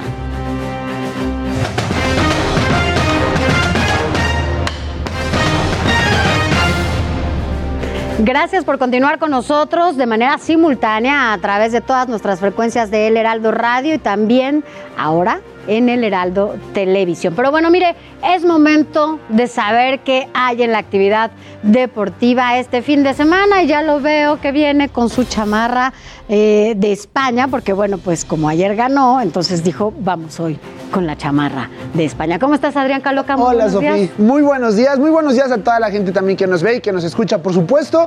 Y claramente, pues sí, hoy venimos ad hoc a la situación, pero vamos a iniciar rápidamente con las semifinales primero del Preolímpico de Básquetbol. Y es que México ya efectuó justamente su partido en la mañana a las 5 y media de la mañana hora de México, en donde lamentablemente perdió frente a Brasil, por lo cual pues la posibilidad de ir a Juegos Olímpicos ha terminado. Pero pasando a la información justamente de la Copa América, Perú venció en la tanda de penales a la selección de Paraguay tras empatar tres goles a tres y es el primer semifinalista de la Copa América 2021. Los cuartos de final justamente de este torneo sudamericano continúan este sábado con el partido de eliminación directa que jugará Uruguay y Colombia a las 5 de la tarde hora de México en el Estadio Nacional Manega Rincha para definir al otro semifinalista, mientras que pues bueno, el otro encuentro a las 8 será el de Ecuador contra Argentina. Esto en cuanto a la actividad, insisto, de la Copa América. Vamos a ver qué es lo que sucede y bueno, lo que ya mencionábamos acerca justamente pues de la eliminación de México en el básquetbol varonil, cabe aclarar, a manos de Brasil. Entonces, pues bueno, lamentablemente esas plazas para ir a este magno evento deportivo que se retrasó un año justamente por la situación de la pandemia, pues no se va a poder, mi queridísima Sofi. ¿Cómo Bueno, ves? pues ya ni modo, pero bueno, va, más adelante vamos a volver a platicar contigo. Claro que sí, porque aparte porque de estos momentos, está el checo, ¿no? También. exactamente, está la clasificación del Gran Premio de Austria con el Checo Pérez. A bueno, más adelante nos enlazamos contigo ya. Claro que sí. Con o sin chamarra. Pero bueno, vamos a, a seguir platicando contigo. Gracias, gracias Adrián por haber estado aquí con nosotros esta primera parte. Pero mire, vámonos a otros temas, a otros temas también amables. ¿Sabe cuál fue la palabra más buscada de esta semana en internet? Bueno, fue Lady D. ¿Y sabe por qué? Porque el pasado 1 de julio la princesa Diana cumpliría 60 años. Y para conmemorar esta fecha, los príncipes Enrique y Guillermo inauguraron el monumento en honor a su madre. El evento tuvo lugar en el Jardín Sunken, en el Palacio de Kensington, donde se develó la, estatua que muestra, oigan, perdón, una, una estatua que muestra a una joven, eh, bueno, pues a la joven Diana rodeada de tres niños. Así que bueno, pues son sus tres hijos. Así que las cosas allá buscaron más esta palabra Lady Di. Y mire, una de las ausentes en esta revelación eh, de la estatua de Lady Di fue la esposa del príncipe Harry, Meghan Markle, que como pues usted recordará, la ahora ex duquesa, eh, no es bienvenida al Reino Unido por algunas declaraciones que hizo sobre la familia real y en una polémica entrevista con la comunicadora Oprah Winfrey, en la que Markle acusó a la corona británica de racismo. Así que bueno, pues así las cosas y por ello recordamos hoy a Lady Di aquí porque fue la palabra más buscada esta semana en Internet.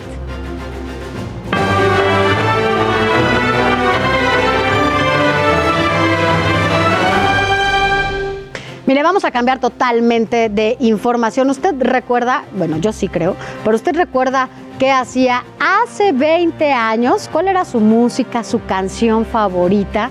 ¿Lo sabe? Bueno, nuestro compañero, como siempre, y sobre todo colaborador de este espacio, Héctor Escalante, nos acompaña justamente para hablar de ese tema. ¿Cuál era? ¿Tú, tú te acuerdas, Escalante? ¿Cómo estás? Muy buenos días. Hola ¿Cuál Sofía, ¿cómo la- estás? Buenos días. La canción que más te gustaba hace 20 años. Pues justamente ahí traemos un recuento. Hay muchas, Sofía. Yo creo que hay algunas que te vas a acordar tú también.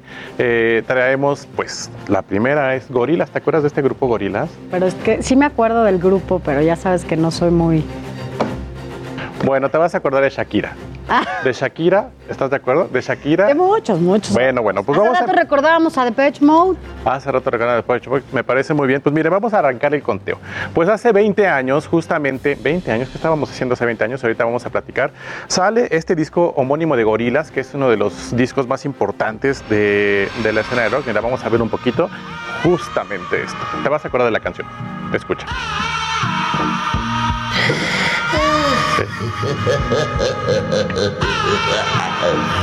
No. Mira, vamos a empezar a escuchar un poquito de la canción. A ver si me acuerdo. a Yo ver creo si que sí te vas a acordar. Esta canción se llamaba Clint Eastwood, por cierto, eh, en honor justamente a este actor y director norteamericano. Ah. Ya te acuerdas. Ya voy a bailar aquí. Bueno, pues esto es Gorillaz, ¿no? con la canción de, de Clint Eastwood, del disco homónimo. También tenemos, pues evidentemente, eh, a Daft Punk con este disco que se llama Discovery, que traía esta canción muy, muy importante que se llama One More Time. Eh, también, mira, vamos a escuchar un poquitito de One More Time, que seguramente también te vas a acordar, Sofía. A ver si me acuerdo, bailo. Daft Punk, que por cierto es un eh, dueto alemán que se acaba de separar apenas hace unos meses, Ajá. después de muchos años de estar tocando juntos. La verdad es que es un dueto sumamente importante en la música electrónica y en, el, en, en- en la música mundial. Y bueno, esta canción también Oye, sonó. sí, la bailaba. durísimo. Escalante, Mira, oye, como Sofía, dice Jesús Martín, súbale al volumen. Sí me acuerdo. Claro que sí. ¿Cómo lo bailabas? A ver. Bueno, pues yo no bailaba mucho porque yo era más bien rockero, lo- pero seguro tú sí, Sofía, te la pasabas Casi no bailando. salía. Casi no salía. Bueno, pues tenemos este primer. Mira, Baila. Sofía, ¿eh? Yo no me acuerdo. Venga. Ahorita, ahorita que pongan a Shakira. Bueno, esos tres. Bailo como Shakira. Pero bueno, a ver. Oye, pues mira, hace 20 años resulta que en la Ciudad de México, bueno, vamos a estar, a ver, Shakira, que querías, fíjate, hace 20 años. ¿Te acuerdas? Whenever, whenever. Me hace falta el plasma acá como para que salga del mar. ¿Cómo bailabas? Tú sí ibas a las discos, la verdad. Yo sí, a las discos. Nadie dice discos. Pues ya nada más la dice me- escalante, dice discos. Pero bueno. En esa época, mira, mira. Mira, yo sí me Tranquila. moví así. Nada más que no se puede ver aquí la cintura, porque pues no, pero, pero sí. Ah, no, Venga, venga, no, la voy a bailar. Pero bueno, sí, sí, sí las bailaba, este, sí salía de repente, muy esporádicamente, pero sí salía. Ahora ya no se puede por el, por el- Ya no se puede por Pero el bueno, COVID, sí baila. Oye, pues mira, vamos a hablar. Hace 20 años, en la Ciudad de México, gobernaba una persona que se llama Andrés Manuel López Obrador. Uh, y ahora lo gobier- ahora gobierna el país. Ahora el presidente es el presidente de México y bueno, en esa época también, hace 20 años, pues Vicente Fox eh, cumplía un año, justamente ahora que estábamos hablando de, de las elecciones, ¿no? Cumplía justamente un año y bueno, pues así estamos. Mira, también vamos a ver ahora después al Gran Silencio. ¿Te acuerdas de este grupo de Monterrey? Justamente el Gran Silencio que por cierto salió muy bien librado de todo este escándalo que se suscitó allá en Monterrey de la de las colaboraciones con Samuel Con García, porque ellos forman parte de esta oleada eh, norteña, pues, de 1900, de los 90 y quién no bailó el Gran Silencio también. Yo conozco a alguien que le encanta el gran silencio y que además baila, que se llama.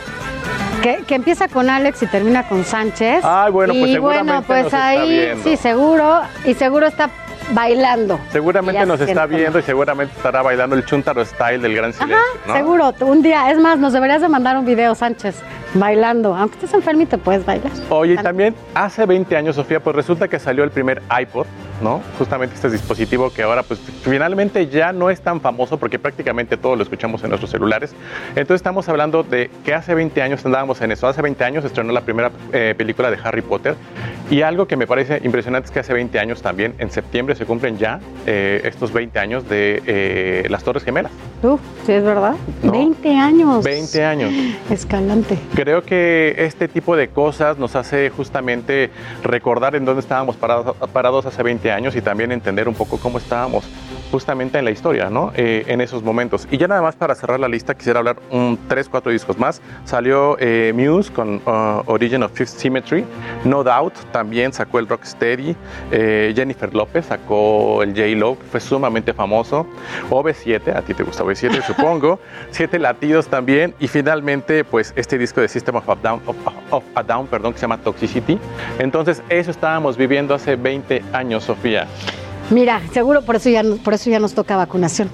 Porque Sí, ya, ya, ya, nos toca en y no vamos a decir nada, pero pues por esa época justamente andábamos Cubriendo campañas. cubriendo campañas y nos conocimos. cubriendo. Pero bueno, gracias como siempre. Mira, casi venimos iguales. Gracias. Gracias. Y mira, te invito a que, a que te quedes porque tú mejor que nadie sabes, Escalante, que las historias se cuentan mejor con música. Y mira, Priscila Reyes nos platica la historia de los tres rockeros que tuvieron muchas coincidencias, incluso en su muerte.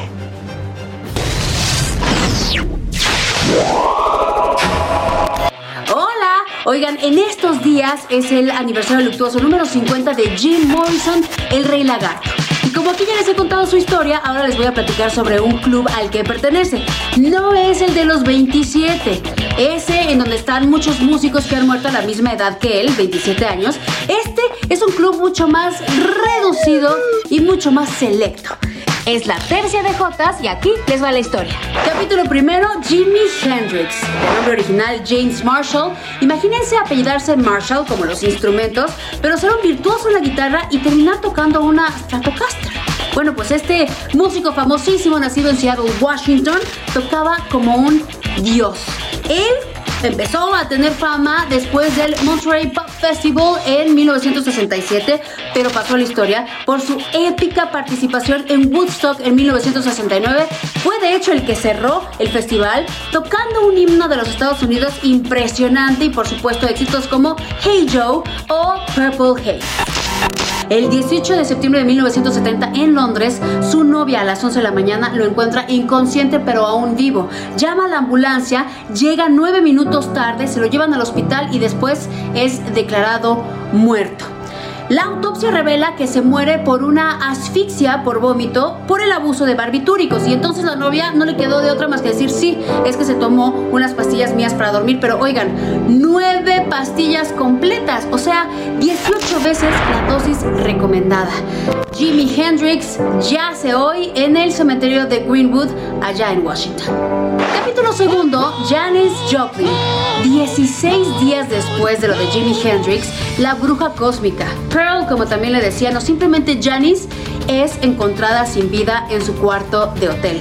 Esta mujer que era una fiera en el escenario, pero muy tímida y con problemas de autoestima serios en su vida personal, que también, que creen, se hizo famosa en el mismo festival en donde se hizo famoso Jimi Hendrix, en el Monterey Pop Festival de 1967. También estuvo en Woodstock en el 69, blusera, rockera y psicodélica. Esta mujer, el 4 de octubre de 1970, es encontrada así. Justamente la autopsia revela que Janis Joplin muere por una sobredosis de heroína, probablemente mezclada con alcohol. La bruja cósmica fue incinerada en Los Ángeles y después las cenizas desde un avión fueron echadas al Océano Pacífico. Capítulo tercero, Jim Morrison. Nueve meses después, como si se tratara de un bebé que en lugar de traer luz trajera oscuridad, el 3 de julio de 1971 encuentran a Jim Morrison, poeta de corazón, vocalista de los Doors, al Rey Lagarto, muerto en una tina allá en París, Francia. Y entonces el reporte médico dice que muere del corazón, de una falla del corazón, pero en Francia no exigía la ley hacer autopsias. De todas maneras, testigos allegados dicen que lo más probable es que fuera una sobredosis porque Morrison estuvo durante horas, si no es que casi un día y medio, tomando alcohol como llevaba años haciéndolo mezclado con heroína. Jim Morrison hoy descansa en Francia en el cementerio Père Lachaise. Lo cierto es que de este club al que yo llamo la tercia de Jotas, miren, todos murieron a los 27 todos al inicio de los 70. Todos consumían alcohol y drogas, murieron por sobredosis.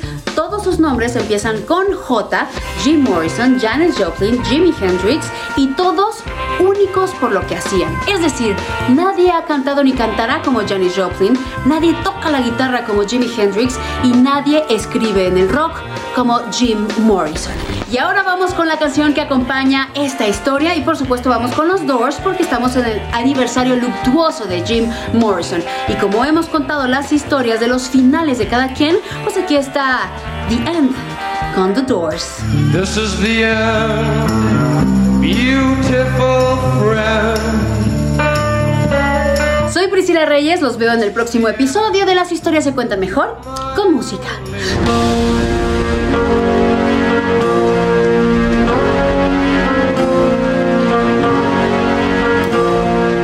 Bueno, así la historia y la música, usted lo sabe, aquí platicamos de ella cada, cada semana.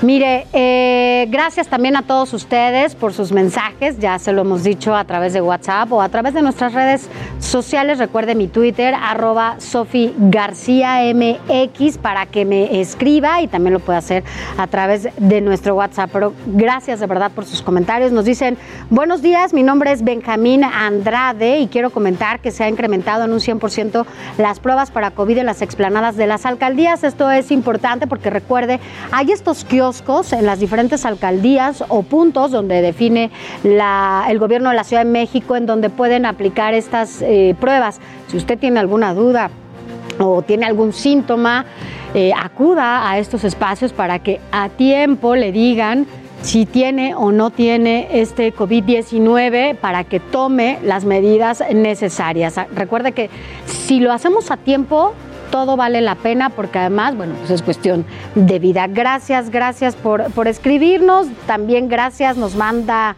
que, el cabello ahora chino se ve muy bien, muchas gracias. Después, buenos días, eh, lo sigo felicitando por su profesionalismo y respecto a la noticia, me parece magnífico su lenguaje de aplicación a la nota. Felicidades, adelante Sofi y Alex, gracias, gracias por escribirnos. Les comento que reciclo plástico en Colima, luego nos platicas, platícanos de una vez.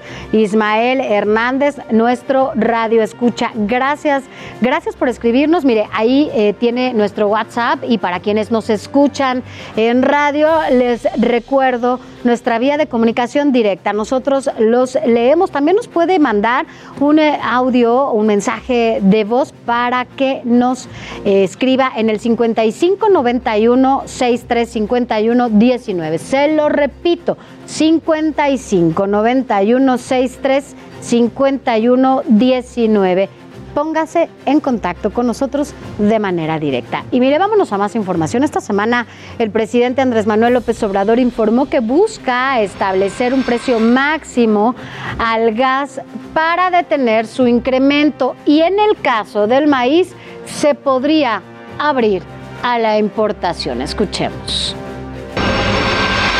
En el caso del gas, si es necesario, vamos a establecer un precio máximo no les va a gustar a los tecnócratas, ¿no? Pero en el caso de la tortilla hay otros mecanismos que pueden utilizarse.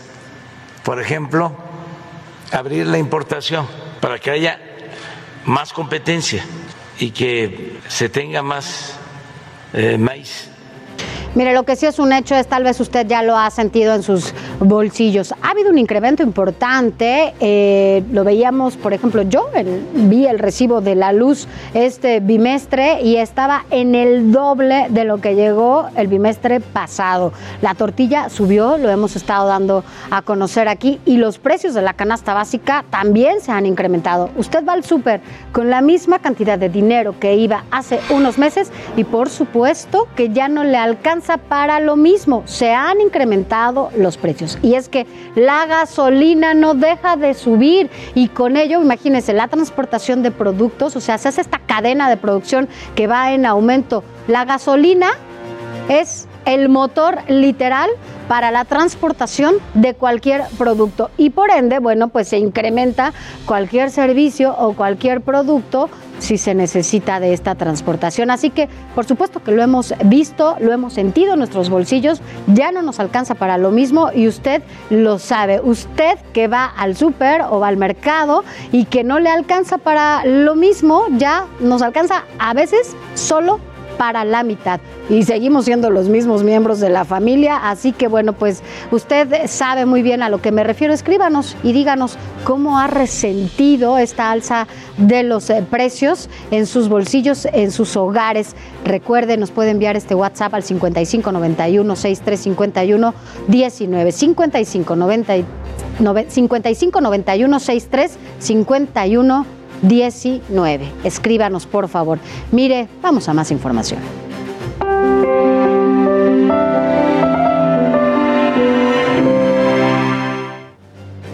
Mire, lo hemos dicho en este espacio porque para nosotros es importante todo lo que tenga que ver con su salud. Por eso la OMS, la Organización Mundial de la Salud, advierte una vez más que la pandemia se encuentra en un momento muy, muy peligroso debido a la rápida expansión de la variante Delta del coronavirus, que por cierto ya escuchábamos a nuestro compañero eh, Carlos que nos dice que ya aquí en la Ciudad de México ya está esa, esa variante. Carlos Navarro, quien cubre muy de cerca siempre las actividades de la jefa de gobierno de la Ciudad de México y también lo que pasa aquí en la ciudad. Este organismo, la OMS, señaló que ningún país está a salvo, ya que la variante Delta puede seguir mutando. Por lo anterior, el organismo internacional exhortó a las farmacéuticas a que han desarrollado esta nueva tecnología ARN mensajero que compartan este conocimiento. Mire, vamos a escuchar a Tedros Adhanom, quien es justamente el director general de la OMS. I urge those companies like BioNTech Pfizer and Moderna to share their know-how so that we can speed up the development of new production.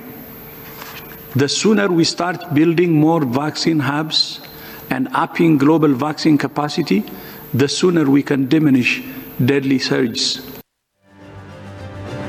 Bueno, un poco lo que decía justamente el director de la OMS, no teníamos esta traducción simultánea para quienes nos escuchan en radio, es justamente eso, eh, insistir en que las farmacéuticas eh, compartan este conocimiento que ya tienen por la tecnología que están utilizando para combatir estas nuevas variantes y bueno, con ello evitar que se expanda o sea, haga más grave este contagio. Aquí en México, la Secretaría de Salud reportó que en las últimas semanas los casos confirmados de COVID-19 aumentaron el 14%. Mi compañera Gloria Piña nos tiene toda esta historia. Veamos. Fuera del Instituto Nacional de Enfermedades Respiratorias que da atención prioritaria a la pandemia, aguarda Diego que trabaja en una funeraria a la espera de la muerte que para ellos representa una oportunidad de trabajo. Estamos esperando pues pega una baja para ofrecer nuestro servicio. Diariamente espera cuerpos que rescatar, observa cuando los pacientes ingresan a urgencias o cuando las familias reciben noticias del fallecimiento. El mes pasado no hubo mucho, muchos casos, pero aquí te das cuenta porque pues, este 100% COVID y está entrando mucha, este, mucho paciente.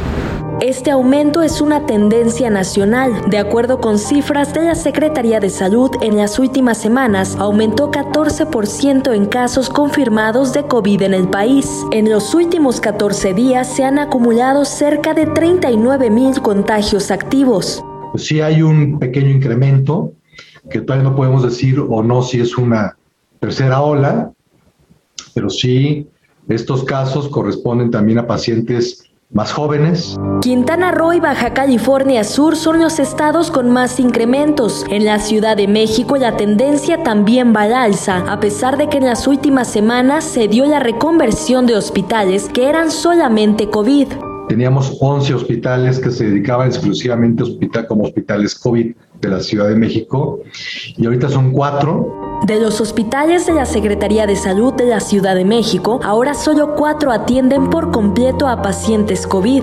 El Hospital General Dr. Enrique Cabrera y el Hospital General Ajusco Medio, la Unidad Temporal Cuautepec La Pastora y el Hospital General de Tláhuac. El resto solo tienen cinco camas por hospital para atender a pacientes contagiados, sin embargo están preparados en caso de existir una nueva conversión las camas de nuestros cuatro hospitales COVID llegaran a más del 90% de ocupación. Pues ya hablaríamos de que tendríamos la conversión de otros hospitales como COVID. Para los pacientes. Gracias, gracias. Vamos rápidamente a un corte y regresamos en breve. Recuerde, ¿usted sabe cuáles son esas cirugías a las que recurren los hombres? De regreso le digo.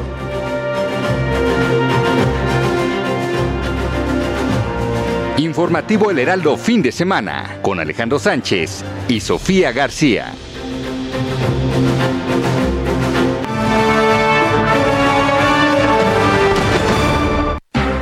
Fin de semana con Alejandro Sánchez y Sofía García.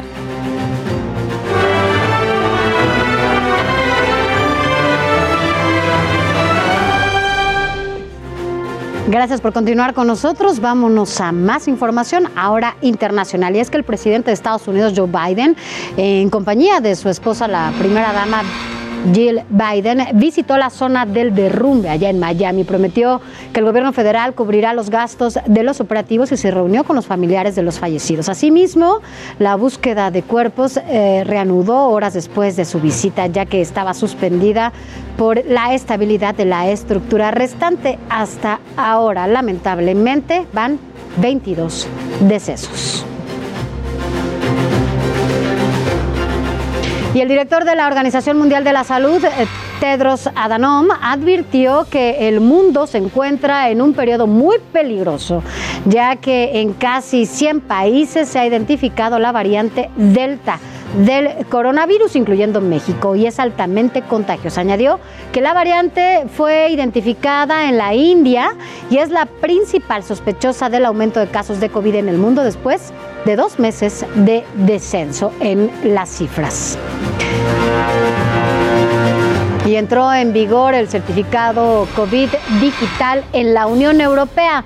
Es decir, este demostrará que personas ya fueron vacunadas, quien tiene un resultado negativo de la prueba PCR y también quien ya se recuperó de la enfermedad tendrá que utilizarse en todos los estados miembros de esta Unión Europea y también en Noruega, Islandia y Liechtenstein y será completamente gratuito.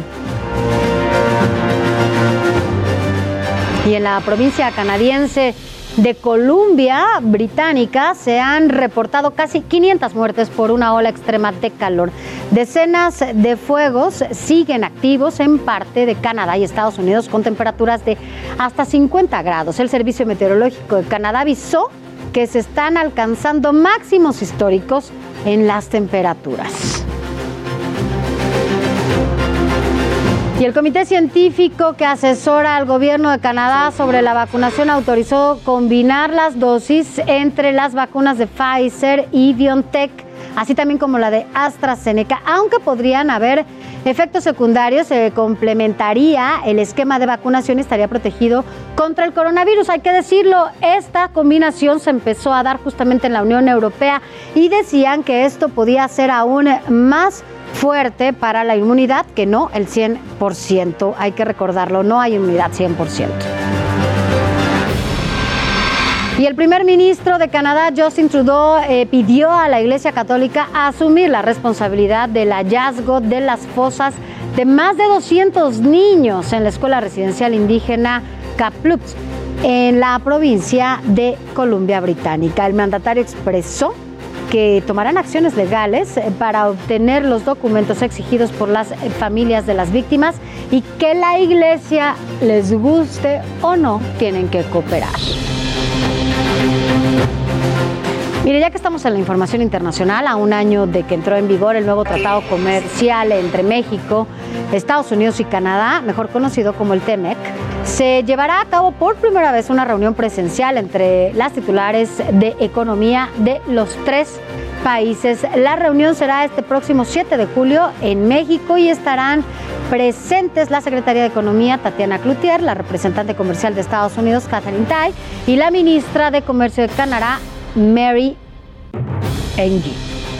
Las funcionarias hablarán sobre el avance logrado en este primer año en materia comercial entre las tres naciones, así como eh, las oportunidades para asegurar el crecimiento y la competitividad de la región en un largo plazo y señala esto el comunicado que emitió justamente el gobierno de nuestro país, el gobierno de México.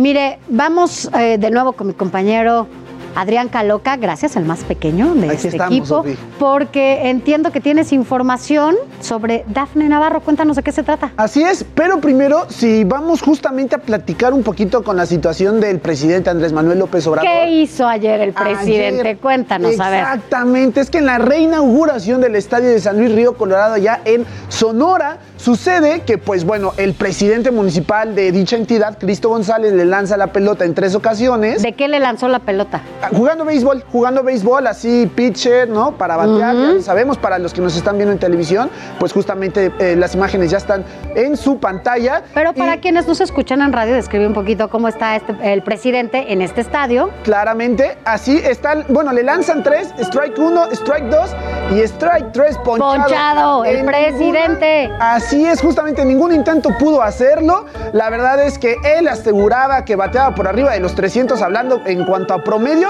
y aquí pues claramente no lo demostró. Hay que mencionar que anterior a esto, justamente la gobernadora de Sonora, Claudia eh, Pavlovich, perdón, en su segundo intento sí lo logró, entonces por ahí hizo un poquito la- mal, ¿eh? La gobernadora sí le atinó. Sí, al segundo. Al segundo. Así es. Y el presidente se aventó los, los tres. No pudo, no y pudo. ponchadísimo. Ponchadísimo. Pues es que ahí. Es el deporte, ¿no? Que más le gusta. Sí, hasta la quinta pudo, hasta la quinta pudo. ¿Y se puede en un partido normal? ¿Cinco? Sí, ¿qué, qué tal? No, no, tres, no, nada más. nada más hay tres claro, si no oportunidades ponchado, y si no va out. al Si presidente no, le dieron cinco. Híjole, pues sí, ni modo. Bueno, pues así las cosas. Ya después eh, publicas este video para quienes nos escuchan en sí. radio que lo puedan ver en tus redes sociales. Y bueno, pues el presidente no le atinó hasta la quinta ocasión. Pero vámonos a continuar, si te parece bien, Sofi, un poquito más de información con respecto a deportes y son los partidos de la Eurocopa. Ayer España empató a uno contra Suiza en tiempo regular, pero posteriormente fue justamente la Furia Roja quien consiguió su pase a la siguiente ronda. Y también vimos el encuentro entre Bélgica e Italia, en donde la escuadra azurra logra imponerse y con esto justamente España e Italia se van a enfrentar eh, el martes en semifinales. Hoy hay otros dos enfrentamientos a las 11 de la mañana, República Checa contra Dinamarca, lo estamos viendo también en pantalla y a las 2 2 de la tarde, Inglaterra contra Ucrania, para que no se lo pierdan. Y vámonos rápidamente con la situación de Sergio Checo Pérez, que en estos momentos está justamente pues corriendo para la clasificación del Gran Premio de Austria, que se va a llevar a cabo el día de mañana. Por supuesto está en la pelea, sobre todo en el campeonato de escuderías, junto con su compañero el holandés eh, Max Verstappen de Red Bull Racing, por supuesto. Pero bueno, vamos a ver qué es lo que sucede y eh, vamos, eh, porque realmente es un fin de semana bastante, bastante atractivo en cuanto a situación deportiva y por supuesto no podemos olvidarnos que también el día de hoy la selección mexicana de fútbol, la que está preparando el Jimmy Lozano de cara a los Juegos Olímpicos de Tokio 2020, juega un amistoso más después de haber derrotado 3-0 a la selección de Panamá. Hoy a las 10 de la noche, ya bastante tardecito hora centro de México, enfrentará al representativo de Nigeria para ir, insisto, pues aclarando situaciones. Así es, la selección mexicana frente a Nigeria para que ya lleguen a punto. Y nada más en información de último momento, ocho jugadores de la selección francesa que también va a los Olímpicos se bajan, o más bien son sus equipos los que ya no los prestan para ir a este torneo. Entonces por ahí podría ser que a México se le facilite porque hay que recordar que Francia es justamente el primer rival en los Olímpicos de México. Con todo y Gignac y Florian, los nuevos franceses, bueno, sobre todo Florian, del equipo Tigres, de aquí de nuestra Liga MX, Sofía. Oye, ¿y cuáles son pues tus expectativas a este partido? Pues la verdad es que sí, después obviamente de lo visto con Panamá, el cual se le ganó tres goles por cero, obviamente los rivales son distintos, diferentes formas y lo que sea, realmente sí considero que pues hoy tal vez viendo un poquito de variantes, podemos ver y sobre todo sería la noticia pues más importante, el debut de Rogelio Funes Mori, este argentino naturalizado mexicano que hoy podría jugar, insisto, su primer partido como seleccionado nacional, por lo cual hay que estar atentos ya mañana, por supuesto, en el informativo. ¿Cuánto pueden quedar, Caloca? A ver, ponle número. Eh, hijo, me aviento un 2-1. A ver, a ver si le atinamos. Favor México. Claro, por supuesto. Bueno, sí. ya mañana vamos a ver si efectivamente le atinaste. Así es, Sofía. Conste. Ya bueno, está. gracias, pero mira, te voy a decir algo. Tú que te encanta saber qué hacer este fin de semana y ¿Qué pasó, todo. Sofi? Mira, si buscas algo diferente para hacer este fin de semana, vamos con Antonio Anistro, que bueno, nos da la recomendación de esta semana. ¿Cómo están? Ya es fin de semana y aquí les va la recomendación. Tiene que ver con muchas aves y sobre todo mucha diversión para la familia. Acompáñenme.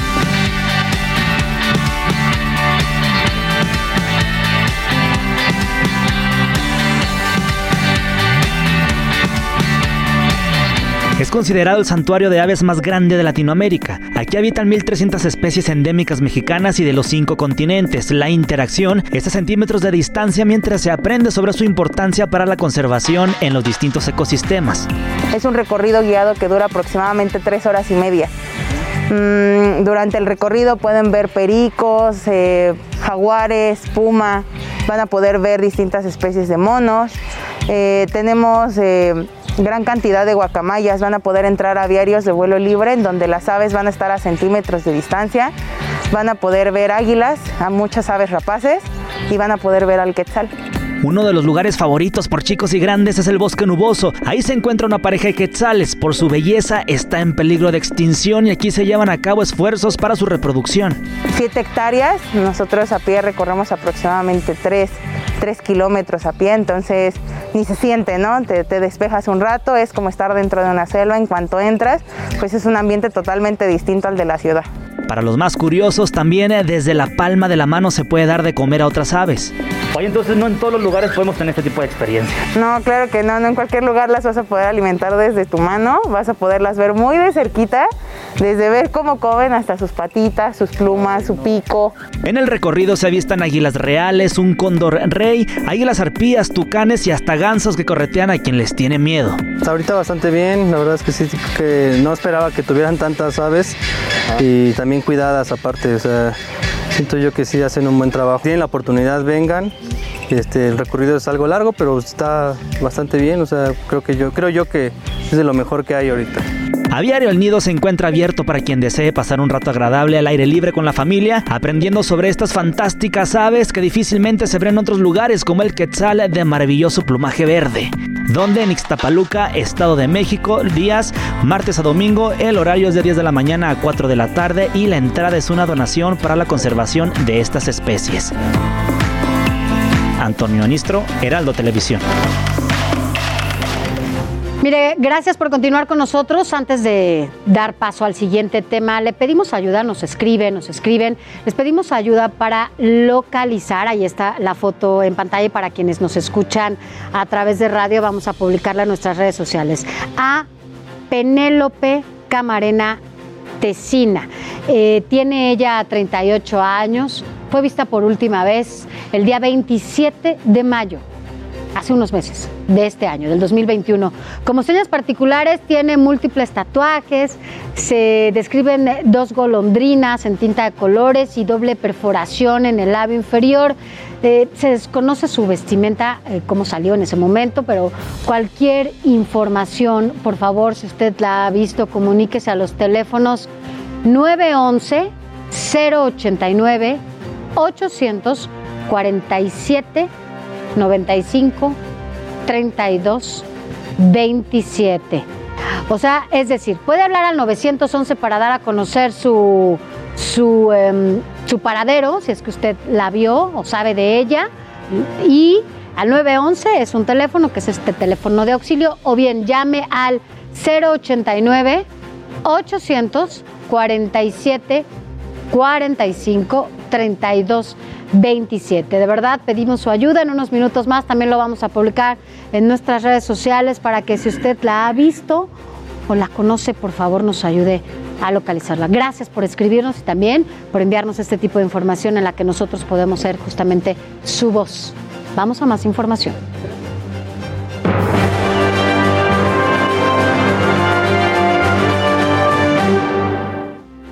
Mire usted qué cree, que son las mujeres o los hombres quien más acuden con el cirujano estético para hacerse unos arreglitos. Bueno, en este mundo de la vanidad ha habido un incremento de procedimientos estéticos para los hombres y esto, bueno, pues evidentemente ha hecho que recurran más, más a los cirujanos. Así que bueno, pues aquí, por ejemplo, ya hay algunos que quieren acudir con, con nuestro doctor, de acuerdo a especialistas, ellos se preocupan por su apariencia y sobre todo por mantener una imagen juvenil.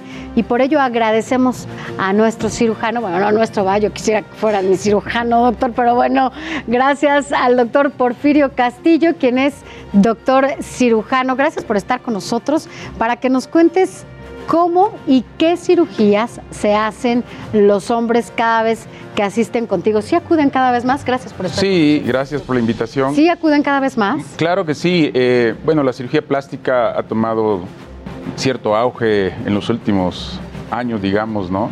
De hecho, México ocupa el tercer lugar a nivel mundial en cuanto a más cirugías estéticas, en cirugía plástica se refiere. Hombres y mujeres. Hombres y mujeres, sí, pero el mayor porcentaje obviamente son mujeres. Claro. En cuanto a los hombres, las, eh, los procedimientos más frecuentes, al igual que en las mujeres, es la eh, liposucción. La liposucción es el procedimiento estético en cirugía plástica más popular en todo el planeta. ¿Qué, les, qué, qué- qué se hacen los hombres, por ejemplo? O sea, sí, sin duda la grasita siempre es bueno quitársela, ¿no? Sí. Sobre todo cuando hablamos de sobrepeso, ahí hablamos de, de salud, ¿no? Pero bueno, la liposucción se la hacen, pero con ello también otro tipo de cirugías. ¿Qué se Sí. hacen? Bueno, en, en liposucción, bueno, los, los cinco procedimientos, digamos, más frecuentes serían, vamos a enumerarlos y después hablamos de cada, de cada uno, ajá. Sería liposucción, eh, reducción mamaria por ginecomastia, eh, rinoplastía, párpados, Esto es la nariz. la nariz, sí, eh, los párpados y eh, el facelift o, o rejuvenecimiento facial. Dentro de ello está también lo de la papada, no es muy frecuente, pero ahí ya entramos en el primer procedimiento que comentamos, que es liposucción o lipoescultura. Entonces, dentro de la lipoescultura se puede hacer desde la papada, eh, el abdomen, la espalda, los brazos. Actualmente también eh, la liposucción o lipoescultura de la manera tradicional se utilizan unas cánulas muy finas, eh, normalmente ah, de inicio en los 70 se empezaron con tubos muy, digamos, de un diámetro más amplio. Actualmente se utilizan eh, cánulas de 3 milímetros de diámetro, son muy delgadas, precisamente para que no haya irregularidades, porque, eh, digamos, en, dentro de la lipoescultura, eh, la complicación más frecuente es que haya irregularidades, pero eso es una falla ¿Cómo técnica qué? ¿Cómo qué, por ejemplo? irregularidades en la piel, digamos. Ah. Pero eso es una falla técnica, entonces por eso se... No utiliza- queda planito. Exactamente. Entonces por eso se utilizan cánulas muy delgadas. Eh, y también dentro de esto hay, ha ha habido, digamos, la introducción de varias tecnologías. Por ejemplo, en mi caso yo utilizo láser, eh, que es lipoescultura láser o, o láser lipólisis, y con esto eh, es una, se utiliza una fibra óptica de un milímetro de diámetro que entra por punción a través de una aguja. Y lo mejor de esta tecnología es que reafirma la piel de donde sea, de los brazos, del abdomen. Exacto, la estira, digamos, la reafirma o quita la flacidez Ya. sin hacer un solo corte. Oye, doctor, y dime una cosa. Los hombres que vemos con cuadritos, ¿no? Que vemos Sí. perfectamente un abdomen muy estético, tampoco hay que ser exagerados. ¿También ellos pueden recurrir a este tipo de cirugías con este método para marcarse? Sí, claro. eh, de hecho, eso se llama lipoescultura de alta definición.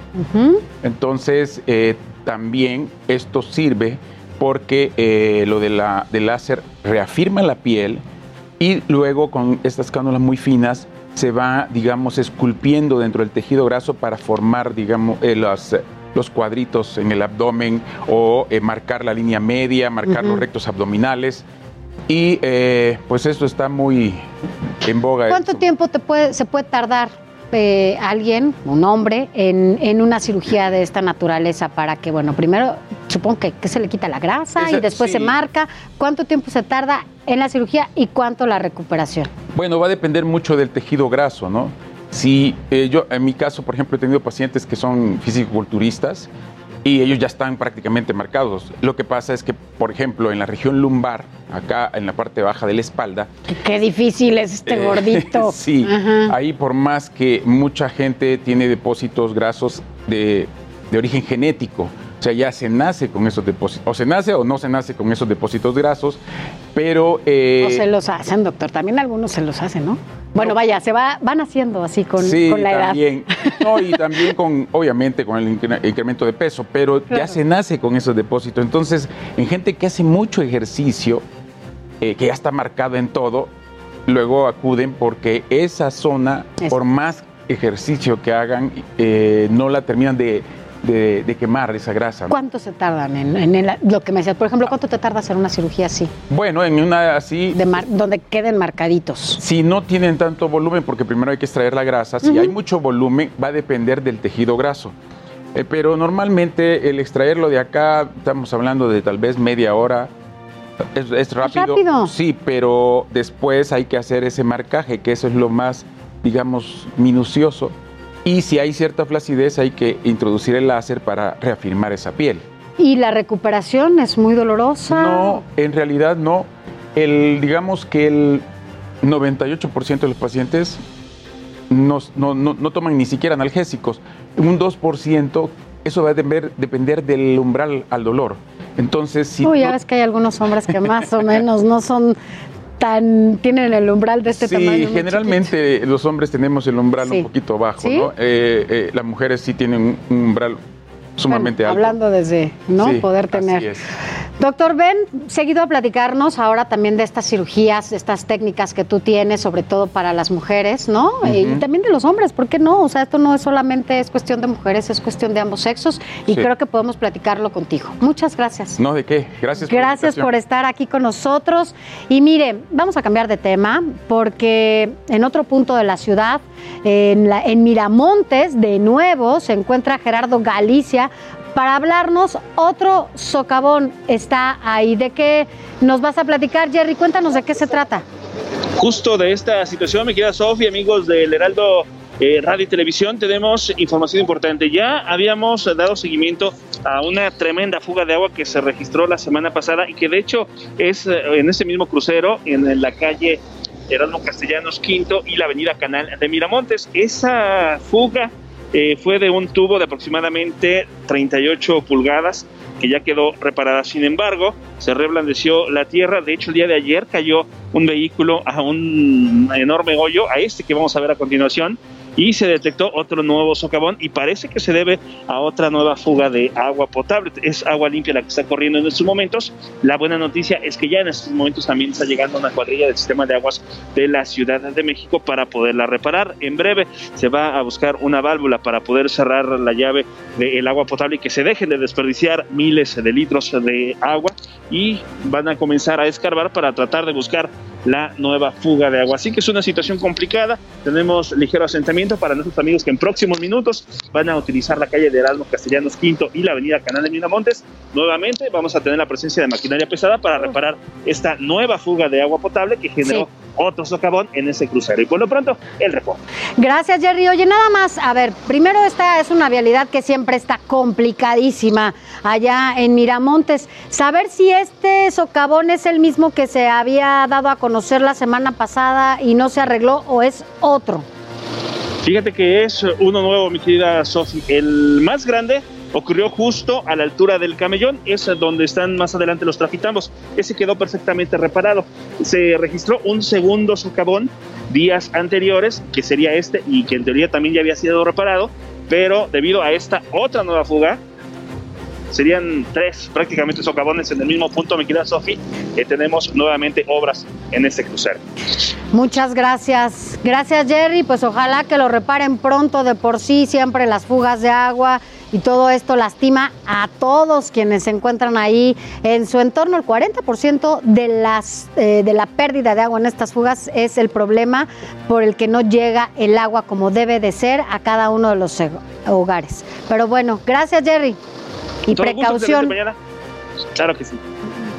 Gracias, gracias Jerry. Y bueno, mire, gracias a todos ustedes también por sus eh, mensajes. Nos hablan, eh, hace unos minutos dábamos a conocer sobre esta estatua que eh, se da allá en Inglaterra de Lady Di en conmemoración justamente a ella y ella está con tres niños. Esto es porque no se refiere a sus hijos, sino se refiere a bueno, a todo el trabajo que ella siempre hizo a favor de la infancia y bueno, también nos escribe Omar Castañeda que dice va manejando hacia Reforma y nos escucha desde Toluca en este camino. Más adelante vamos a escuchar y vamos a leer todos sus eh, mensajes. Gracias por continuar con nosotros, de verdad. Le recordamos nuestro WhatsApp 5591635119, nuestro Twitter arroba Sofía García MX. Escríbanos, regresamos con la última parte de este informativo de fin de semana.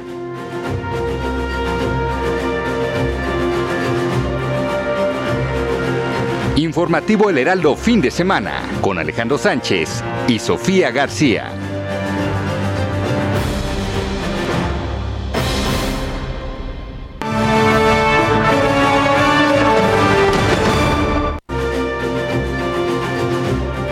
Informativo El Heraldo fin de semana con Alejandro Sánchez y Sofía García.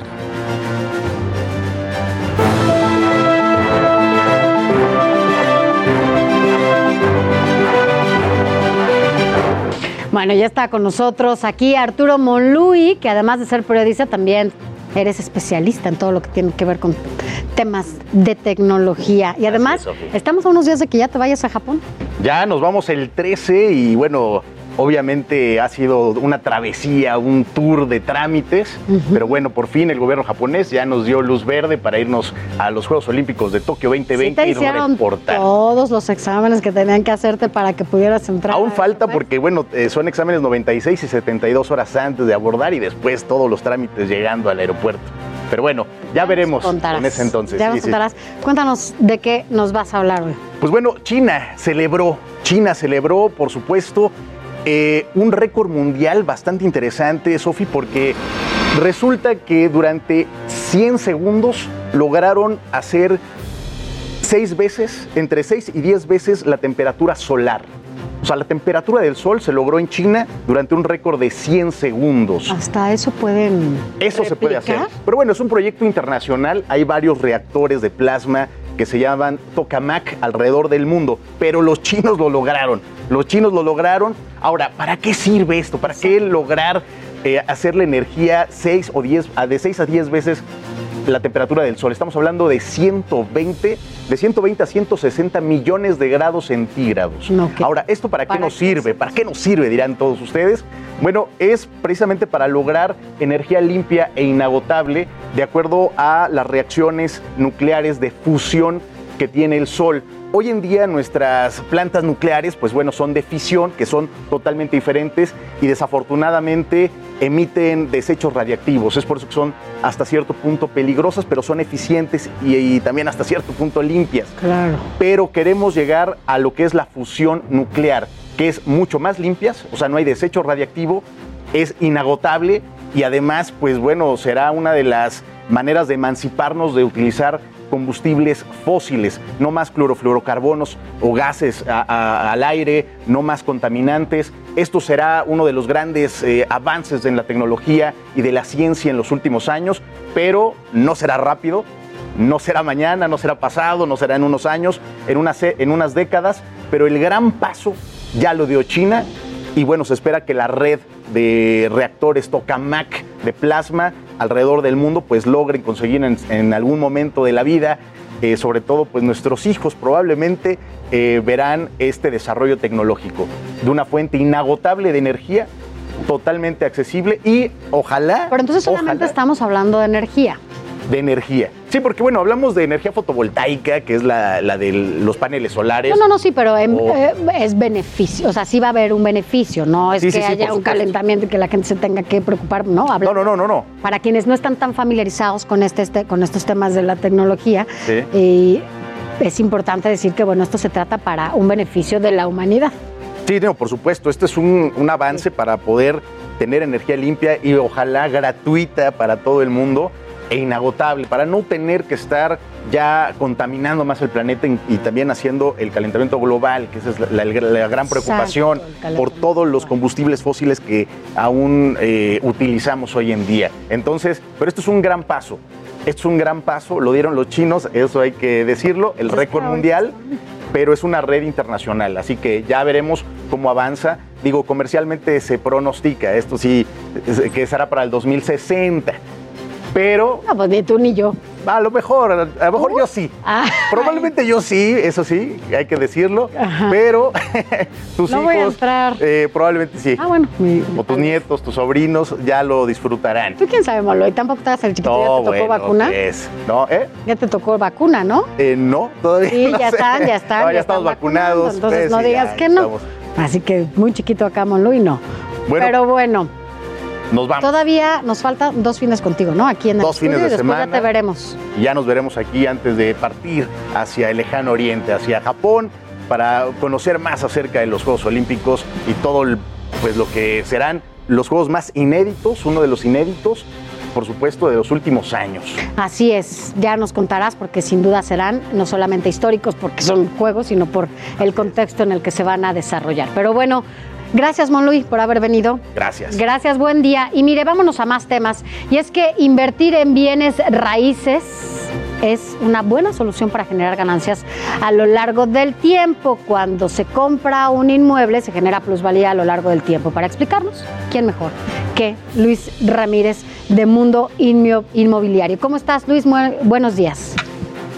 Sofía, Ale, buenos días. Me da mucho gusto saludarles. De verdad, encantado de la vida de saludarles esta mañana allá en México. Yo los saludo desde Madrid, aquí en España, donde justamente nos encontramos mis socios de vivelasrentas.com y su servidor, porque estamos trayendo este modelo de negocio en el que justamente se abarca lo que mencionas, la plusvalía y este modelo de negocio que eh, pues realmente ya existe aquí en Europa, existe hace mucho en los Estados Unidos y me refiero al modelo de negocio dentro del sector inmobiliario que son eh, la, la vivienda por coliving, la vivienda asequible.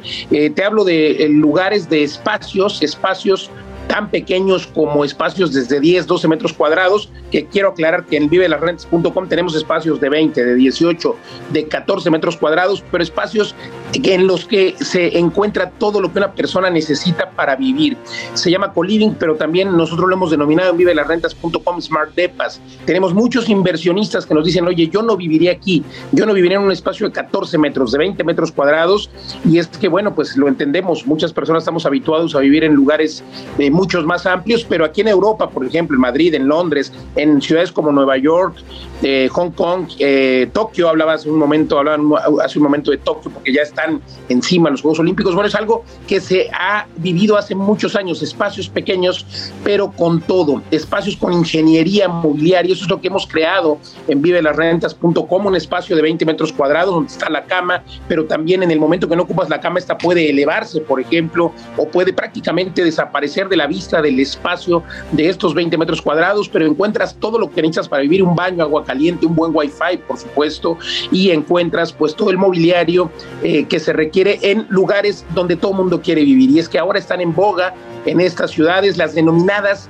ciudades o edificios de 15 minutos, que son justamente edificios en donde eh, pues encuentras todo lo que tienes dentro de las ciudades, pero encuentras sobre todo en 15 minutos caminando todo lo que necesitas, centros comerciales, por supuesto, escuelas, médicos, eh, transporte público, y eso es lo que hoy en México también ya las personas están buscando, aquí en España lo están buscando también, vivir dentro de las ciudades, en los centros históricos, digamos, lo de las ciudades, o en los centros de las ciudades, y tener todo a 15 minutos, no importa que sea un espacio de 18, 20 metros cuadrados. Cada vez más las personas buscamos vivir en estos espacios donde tenemos en 15 minutos caminando todo o 5 minutos en coche.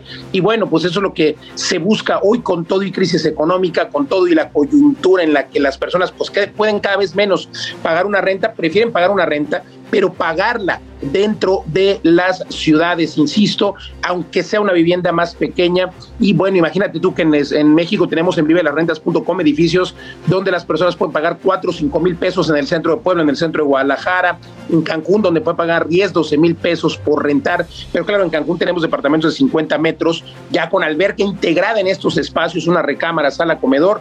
Pero bueno, espacios con todo esto que se requiere para vivir en estas denominadas eh, en estos denominados edificios de 15 minutos que la propia ONU ya le ha dado este, eh, pues este nombre, eh, porque otra vez, insisto, todos queremos vivir en el centro de las ciudades, pagar una vivienda asequible, un inmueble en el que tengamos todo lo que necesitamos para dormir, para trabajar, para hacer home office. Y tenemos en estos edificios hoy lista de espera que ya tenemos más de 12 edificios funcionando en México y estamos creando otros 12 edificios más. Este año terminaremos con mil departamentos en la República Mexicana y les decía que me encuentro aquí en España porque estamos abriendo nuestros primeros edificios aquí en Madrid y en Valencia. Para todas las personas que no entiendan este concepto, pero que quieran invertir y vivir de las rentas y tener una rentabilidad superior al 10%, los quiero invitar a que tomen ahora, a que tomen sin costo un eh, coaching de 40 minutos, 40 minutos en el que les diremos el top 5 de los lugares donde hay plusvalía, porque los inmuebles, además de que les van a dejar el 10% de rentabilidad, les darán, Sofiale, plusvalía. Eso es lo que buscamos en Vive las Rentas en México, en España, vivelasrentas.com.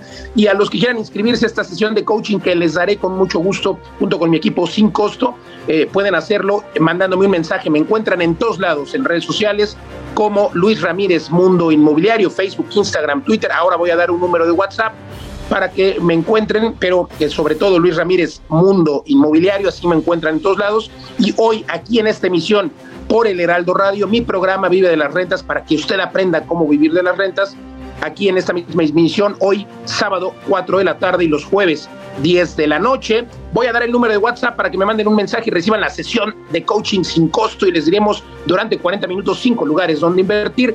El WhatsApp es el 55 11 21 84 21 e insisto, me encuentran como Luis Ramírez Mundo Inmobiliario en todos lados, Sofía Ale y sobre todo escuchar el programa hoy aquí en esta misma emisión en punto de las 4 de la tarde hora del centro de México y el WhatsApp lo repito 55 11 21 84 21 así vive las rentas.com desde España donde les daré cuenta el próximo sábado ya habremos inaugurado nuestros primeros edificios en Madrid y en Valencia. Muchas gracias Luis, pues buenas tardes allá en España y qué rico que estés por allá. Ya nos contarás más tarde cómo, cómo te fue en este programa que tienes aquí también en el Heraldo Radio. Gracias Luis Ramírez, un abrazo. Abrazos hasta México. Gracias, hasta allá. Y mire, vamos a conocer en más información qué se debe hacer durante la temporada de huracanes. Veamos.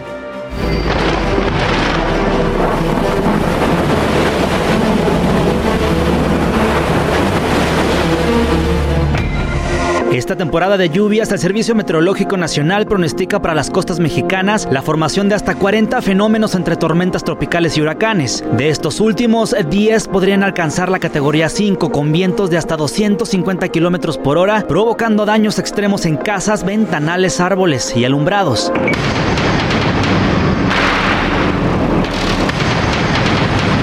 Desde el año 66, a través del plan DN3E, el ejército mexicano ha sido parte de las labores de ayuda humanitaria y de rescate en situaciones de riesgo. En este campo militar inician los entrenamientos de las fuerzas especiales de rescate y buceo. ¿Estamos listos? ¿Listos? Fuera. Estamos viendo es temporada de las tormentas, huracanes y todas las cuestiones de aspectos meteorológicas. Utilizamos las, las aeronaves para realizar puentes aéreos para trasladar abastecimientos e inclusive darle el apoyo a la población de, en cuestiones de rescate, de que ellos necesiten ser evacuados de ese lugar. En lugares complicados donde no aterriza un helicóptero, utilizan la técnica de rescate y rescate vertical para brindar primeros auxilios y traslado, acción de la que fuimos testigos. En este caso, anclarlo a la cuerda y verificar que tenga el seguro. ¿Seguridad listo? Ustedes va a ser-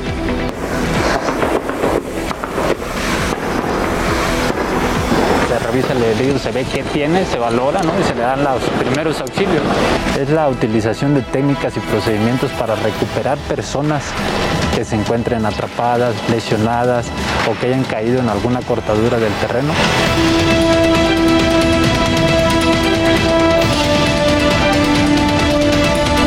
Su última participación fue apenas en noviembre pasado, cuando el huracán ETA golpeó los estados de Tabasco, Chiapas y Veracruz, dejando a su paso más de 230 mil damnificados. Y en el momento que nosotros llegamos y poder extender la mano para ayudar, pues caramba, inclusive la gente hasta nos ayuda, nos pregunta en qué te puedo ayudar.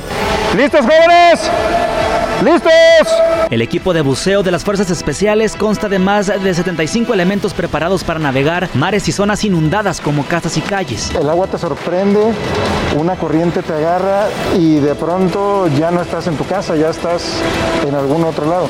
Y que cuando eh, eh, empiezan a tener agua, mucha agua en su entorno, traten de subir a sus azoteas, a lugares altos y que no se muevan de ahí. Porque cuando nosotros llegamos, nos ayudan muchísimo que estén a la vista. Antonio Nistro, Heraldo Televisión. Así las cosas por el paso de los huracanes, hay que tener mucho cuidado. Hay ciudades, incluso por ejemplo acá en Quintana Roo, en Campeche, donde ya, eh, bueno, pues la naturaleza llega cada año con los huracanes, están ya prevenidos, con eso toman medidas, acciones ya preventivas para que no los sacuda tanto como, bueno, pues ha pasado en otros años. Pero sabemos que también la naturaleza a veces no tiene piedad de la humanidad y eso porque también nosotros como humanos hemos provocado que así suceda, no cuidamos lo que tenemos cerca y la naturaleza ya está muy enojada con nosotros. Así que bueno, pues a tomar nuestras precauciones, a cuidarnos y sobre todo cuando así se requiera, pues solidarizarnos con estas entidades que sufren el paso de los huracanes. Y mire, rápidamente en más información déjeme comentarle que la Ciudad de México, el gobierno de la Ciudad de México está dando a conocer la instalación de dos macro kioscos para pruebas COVID. Esto es importante porque, bueno, para que nosotros tengamos claridad en los datos, en las cifras, en los números de las personas que están contagiadas, sin duda es importante que vayamos a hacernos estas pruebas para que nos den el diagnóstico correcto. Estos dos macro kioscos están, eh, están ubicados en dos alcaldías de los 16 adicionales que ya se ubican en diferentes puntos. Uno es en Tlalpan, y otro que es, eh, bueno, en el de Tlalpan está en el Parque Juana de Asbaje y hay otro en Coyoacán eh, que está ubicado en el Jardín Hidalgo. Así que, pues si usted tiene alguna duda porque estuvo o convivió con una persona que dio positivo a COVID y ya pasaron estos cinco días para que usted se haga esta prueba y tenga la certeza del resultado, acuda al kiosco más cercano a su alcaldía para que con ello, bueno, pues podamos tener eh, la certeza de los datos. Asimismo, en diferentes estados de la República se han ubicado otros kioscos, otros puntos en donde la gente puede acudir a hacerse esta prueba. Hágalo de verdad, esto nos ayuda a todas y a todos para que nos sigamos cuidando y sobre todo tomemos estas medidas de prevención. Pero vámonos con la información de último momento de los deportes con Adrián Caloca. ¿Qué está pasando, Adrián, ahora en los deportes? Cuéntanos con el checo, con el tenis, con todo, cuéntanos. Así es, justamente, Sofi, porque hay más información de último instante, como bien lo mencionas, con Sergio Checo Pérez, hablando por supuesto de la Fórmula 1. Ya lo estábamos mencionando en la clasificación del Gran Premio de Austria, la carrera, por supuesto, que se realizará el día de mañana y que en el informativo, como todos los domingos, les vamos a traer al momento porque, bueno, se desarrollan de manera simultánea. Acaba de clasificar en la tercera posición, con lo cual es una de las mejores arranques que va a tener en la campaña. En primer lugar, o pole position, la cuarta de la temporada y la tercera consecutiva será la de su compañero, el holandés Max Verstappen. Mercedes, que es el actual campeón, no aparece en ninguno de los tres primeros. Hamilton lo hará en cuarto lugar y el finlandés Valtteri Bottas en quinto.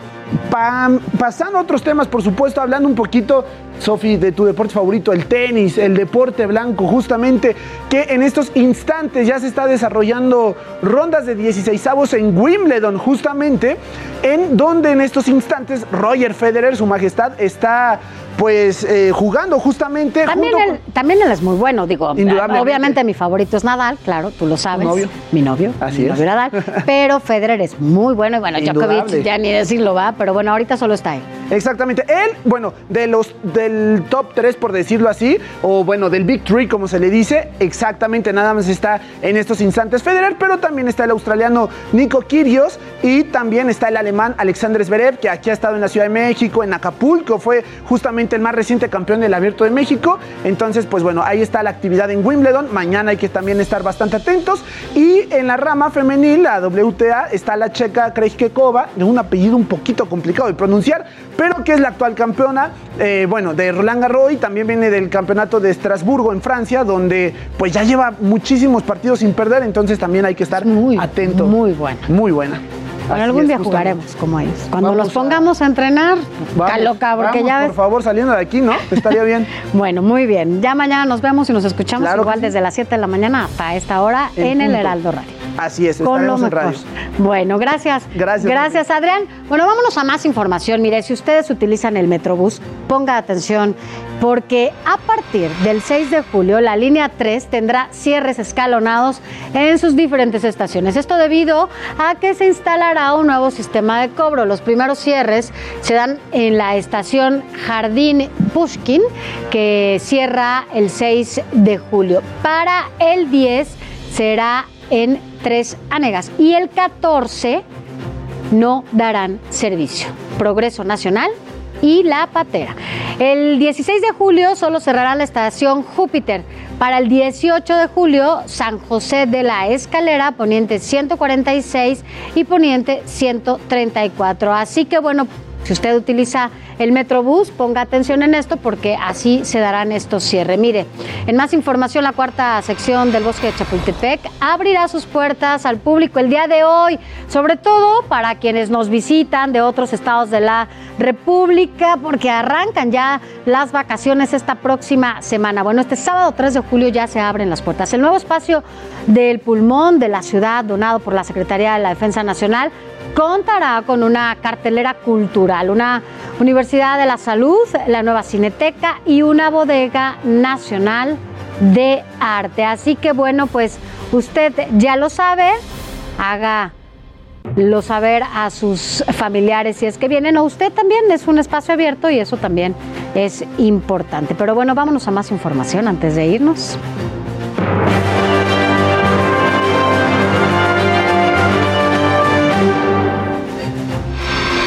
¿Qué le pasa a las personas como tú? Los matas.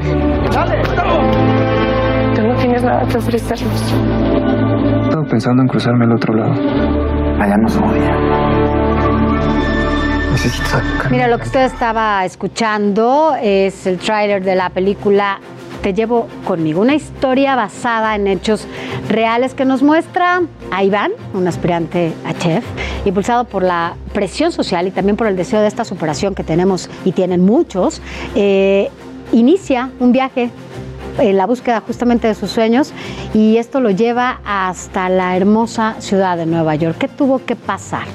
Bueno, pues para hablar de ese tema, agradecemos que esté con nosotros a Eder Campos, quien es el productor de esta película y que además, Eder, bueno, pues es una historia de amor, una historia de amor que además atraviesa por estas diferentes esferas, hablando desde la migración, justamente para cumplir un sueño, una historia real. Eder, mejor que tú, nadie para explicarnos y contarnos bien de qué se trata esta historia. Gracias por estar con nosotros. Buenos días. Buenos días, muchas gracias. Bueno, eh, Te Llevo Conmigo es una producción entre México y Estados Unidos. Eh, la directora es americana, se llama Heidi Ewing. Ella tiene una carrera muy vasta como documentalista y esta es su primera película de ficción y surge a través de hechos reales de sus mejores amigos que son inmigrantes en los Estados Unidos y fue que a través de, de anécdotas y de platicar le impactó tanto la historia que decidió incursionar en la ficción a través de em, contar una película de mexicanos y de migrantes, habla en español, cosa que es una, una cosa muy arriesgada, ¿no? Como hacer tu primera película tocando este tema. Y fue así que em, tuvo un escritor mexicano que se llama Alan Page Arriaga, y fue de ahí que inició el viaje de poder em, levantar la película y conseguir a sus personajes, que los protagonistas de la película son Armando Espitia, eh, Cristian Vázquez, que mm, lo recuerdan eh, como en Mis Reyes contra Godines, y Michelle Rodríguez, que es una actriz eh, encantadora de comedia, que ese es un papel que nunca la han visto así, es un papel de drama. Y bueno, la película es una mm, película que se filmó en la ciudad de Puebla, que es donde empieza la historia, también en la Ciudad de México y en Nueva York. ¿Dónde la, podemos ver, Eder? Ah, la película se estrena el 8 de julio eh, ya la semana pasada se estrenó en los Estados Unidos y básicamente va a estar en, hasta ahora tenemos confirmadas 15 ciudades en, en, México, en la Ciudad de México, en Guadalajara, en Monterrey, eh, en fin, en Mérida, en Morelia, Oaxaca, hay una infinidad de, de, pantallas que va a haber. La distribuye Sony Picture Classics, que también es una cosa eh, muy buena porque va a hacer llegar a la película muchos grandes. Sí, pues Eder, estaremos eh, bien, por supuesto que la vamos a ver, es una historia de amor que no nos podemos perder, claro, con sus asegúnes como todo, además hay discriminación, hay muchísimas cosas con las que se topa esta ah, pareja de pues de migrantes que van justamente en busca de un sueño. Eder, nos come el tiempo, pero te parece platicaremos más adelante contigo. Muchas gracias. Te llevo conmigo esta película que usted no se puede perder. Gracias. No, gracias a ti. Bye. Gracias, bye. Mire, llegamos al final ya de este espacio informativo, solo por hoy, sábado, llegamos a, este, a esta conclusión. Así que bueno, los esperamos mañana Alejandro Sánchez, mi compañero, que se encuentra mucho mejor, y yo, Sofía García, en el Heraldo Radio. Y aquí, frente a esta cámara, nos vemos el próximo sábado a partir de las 8 de la mañana. Que tenga un excelente fin de semana y un excelente sábado en compañía siempre de su familia y sus amigos. Nos vemos.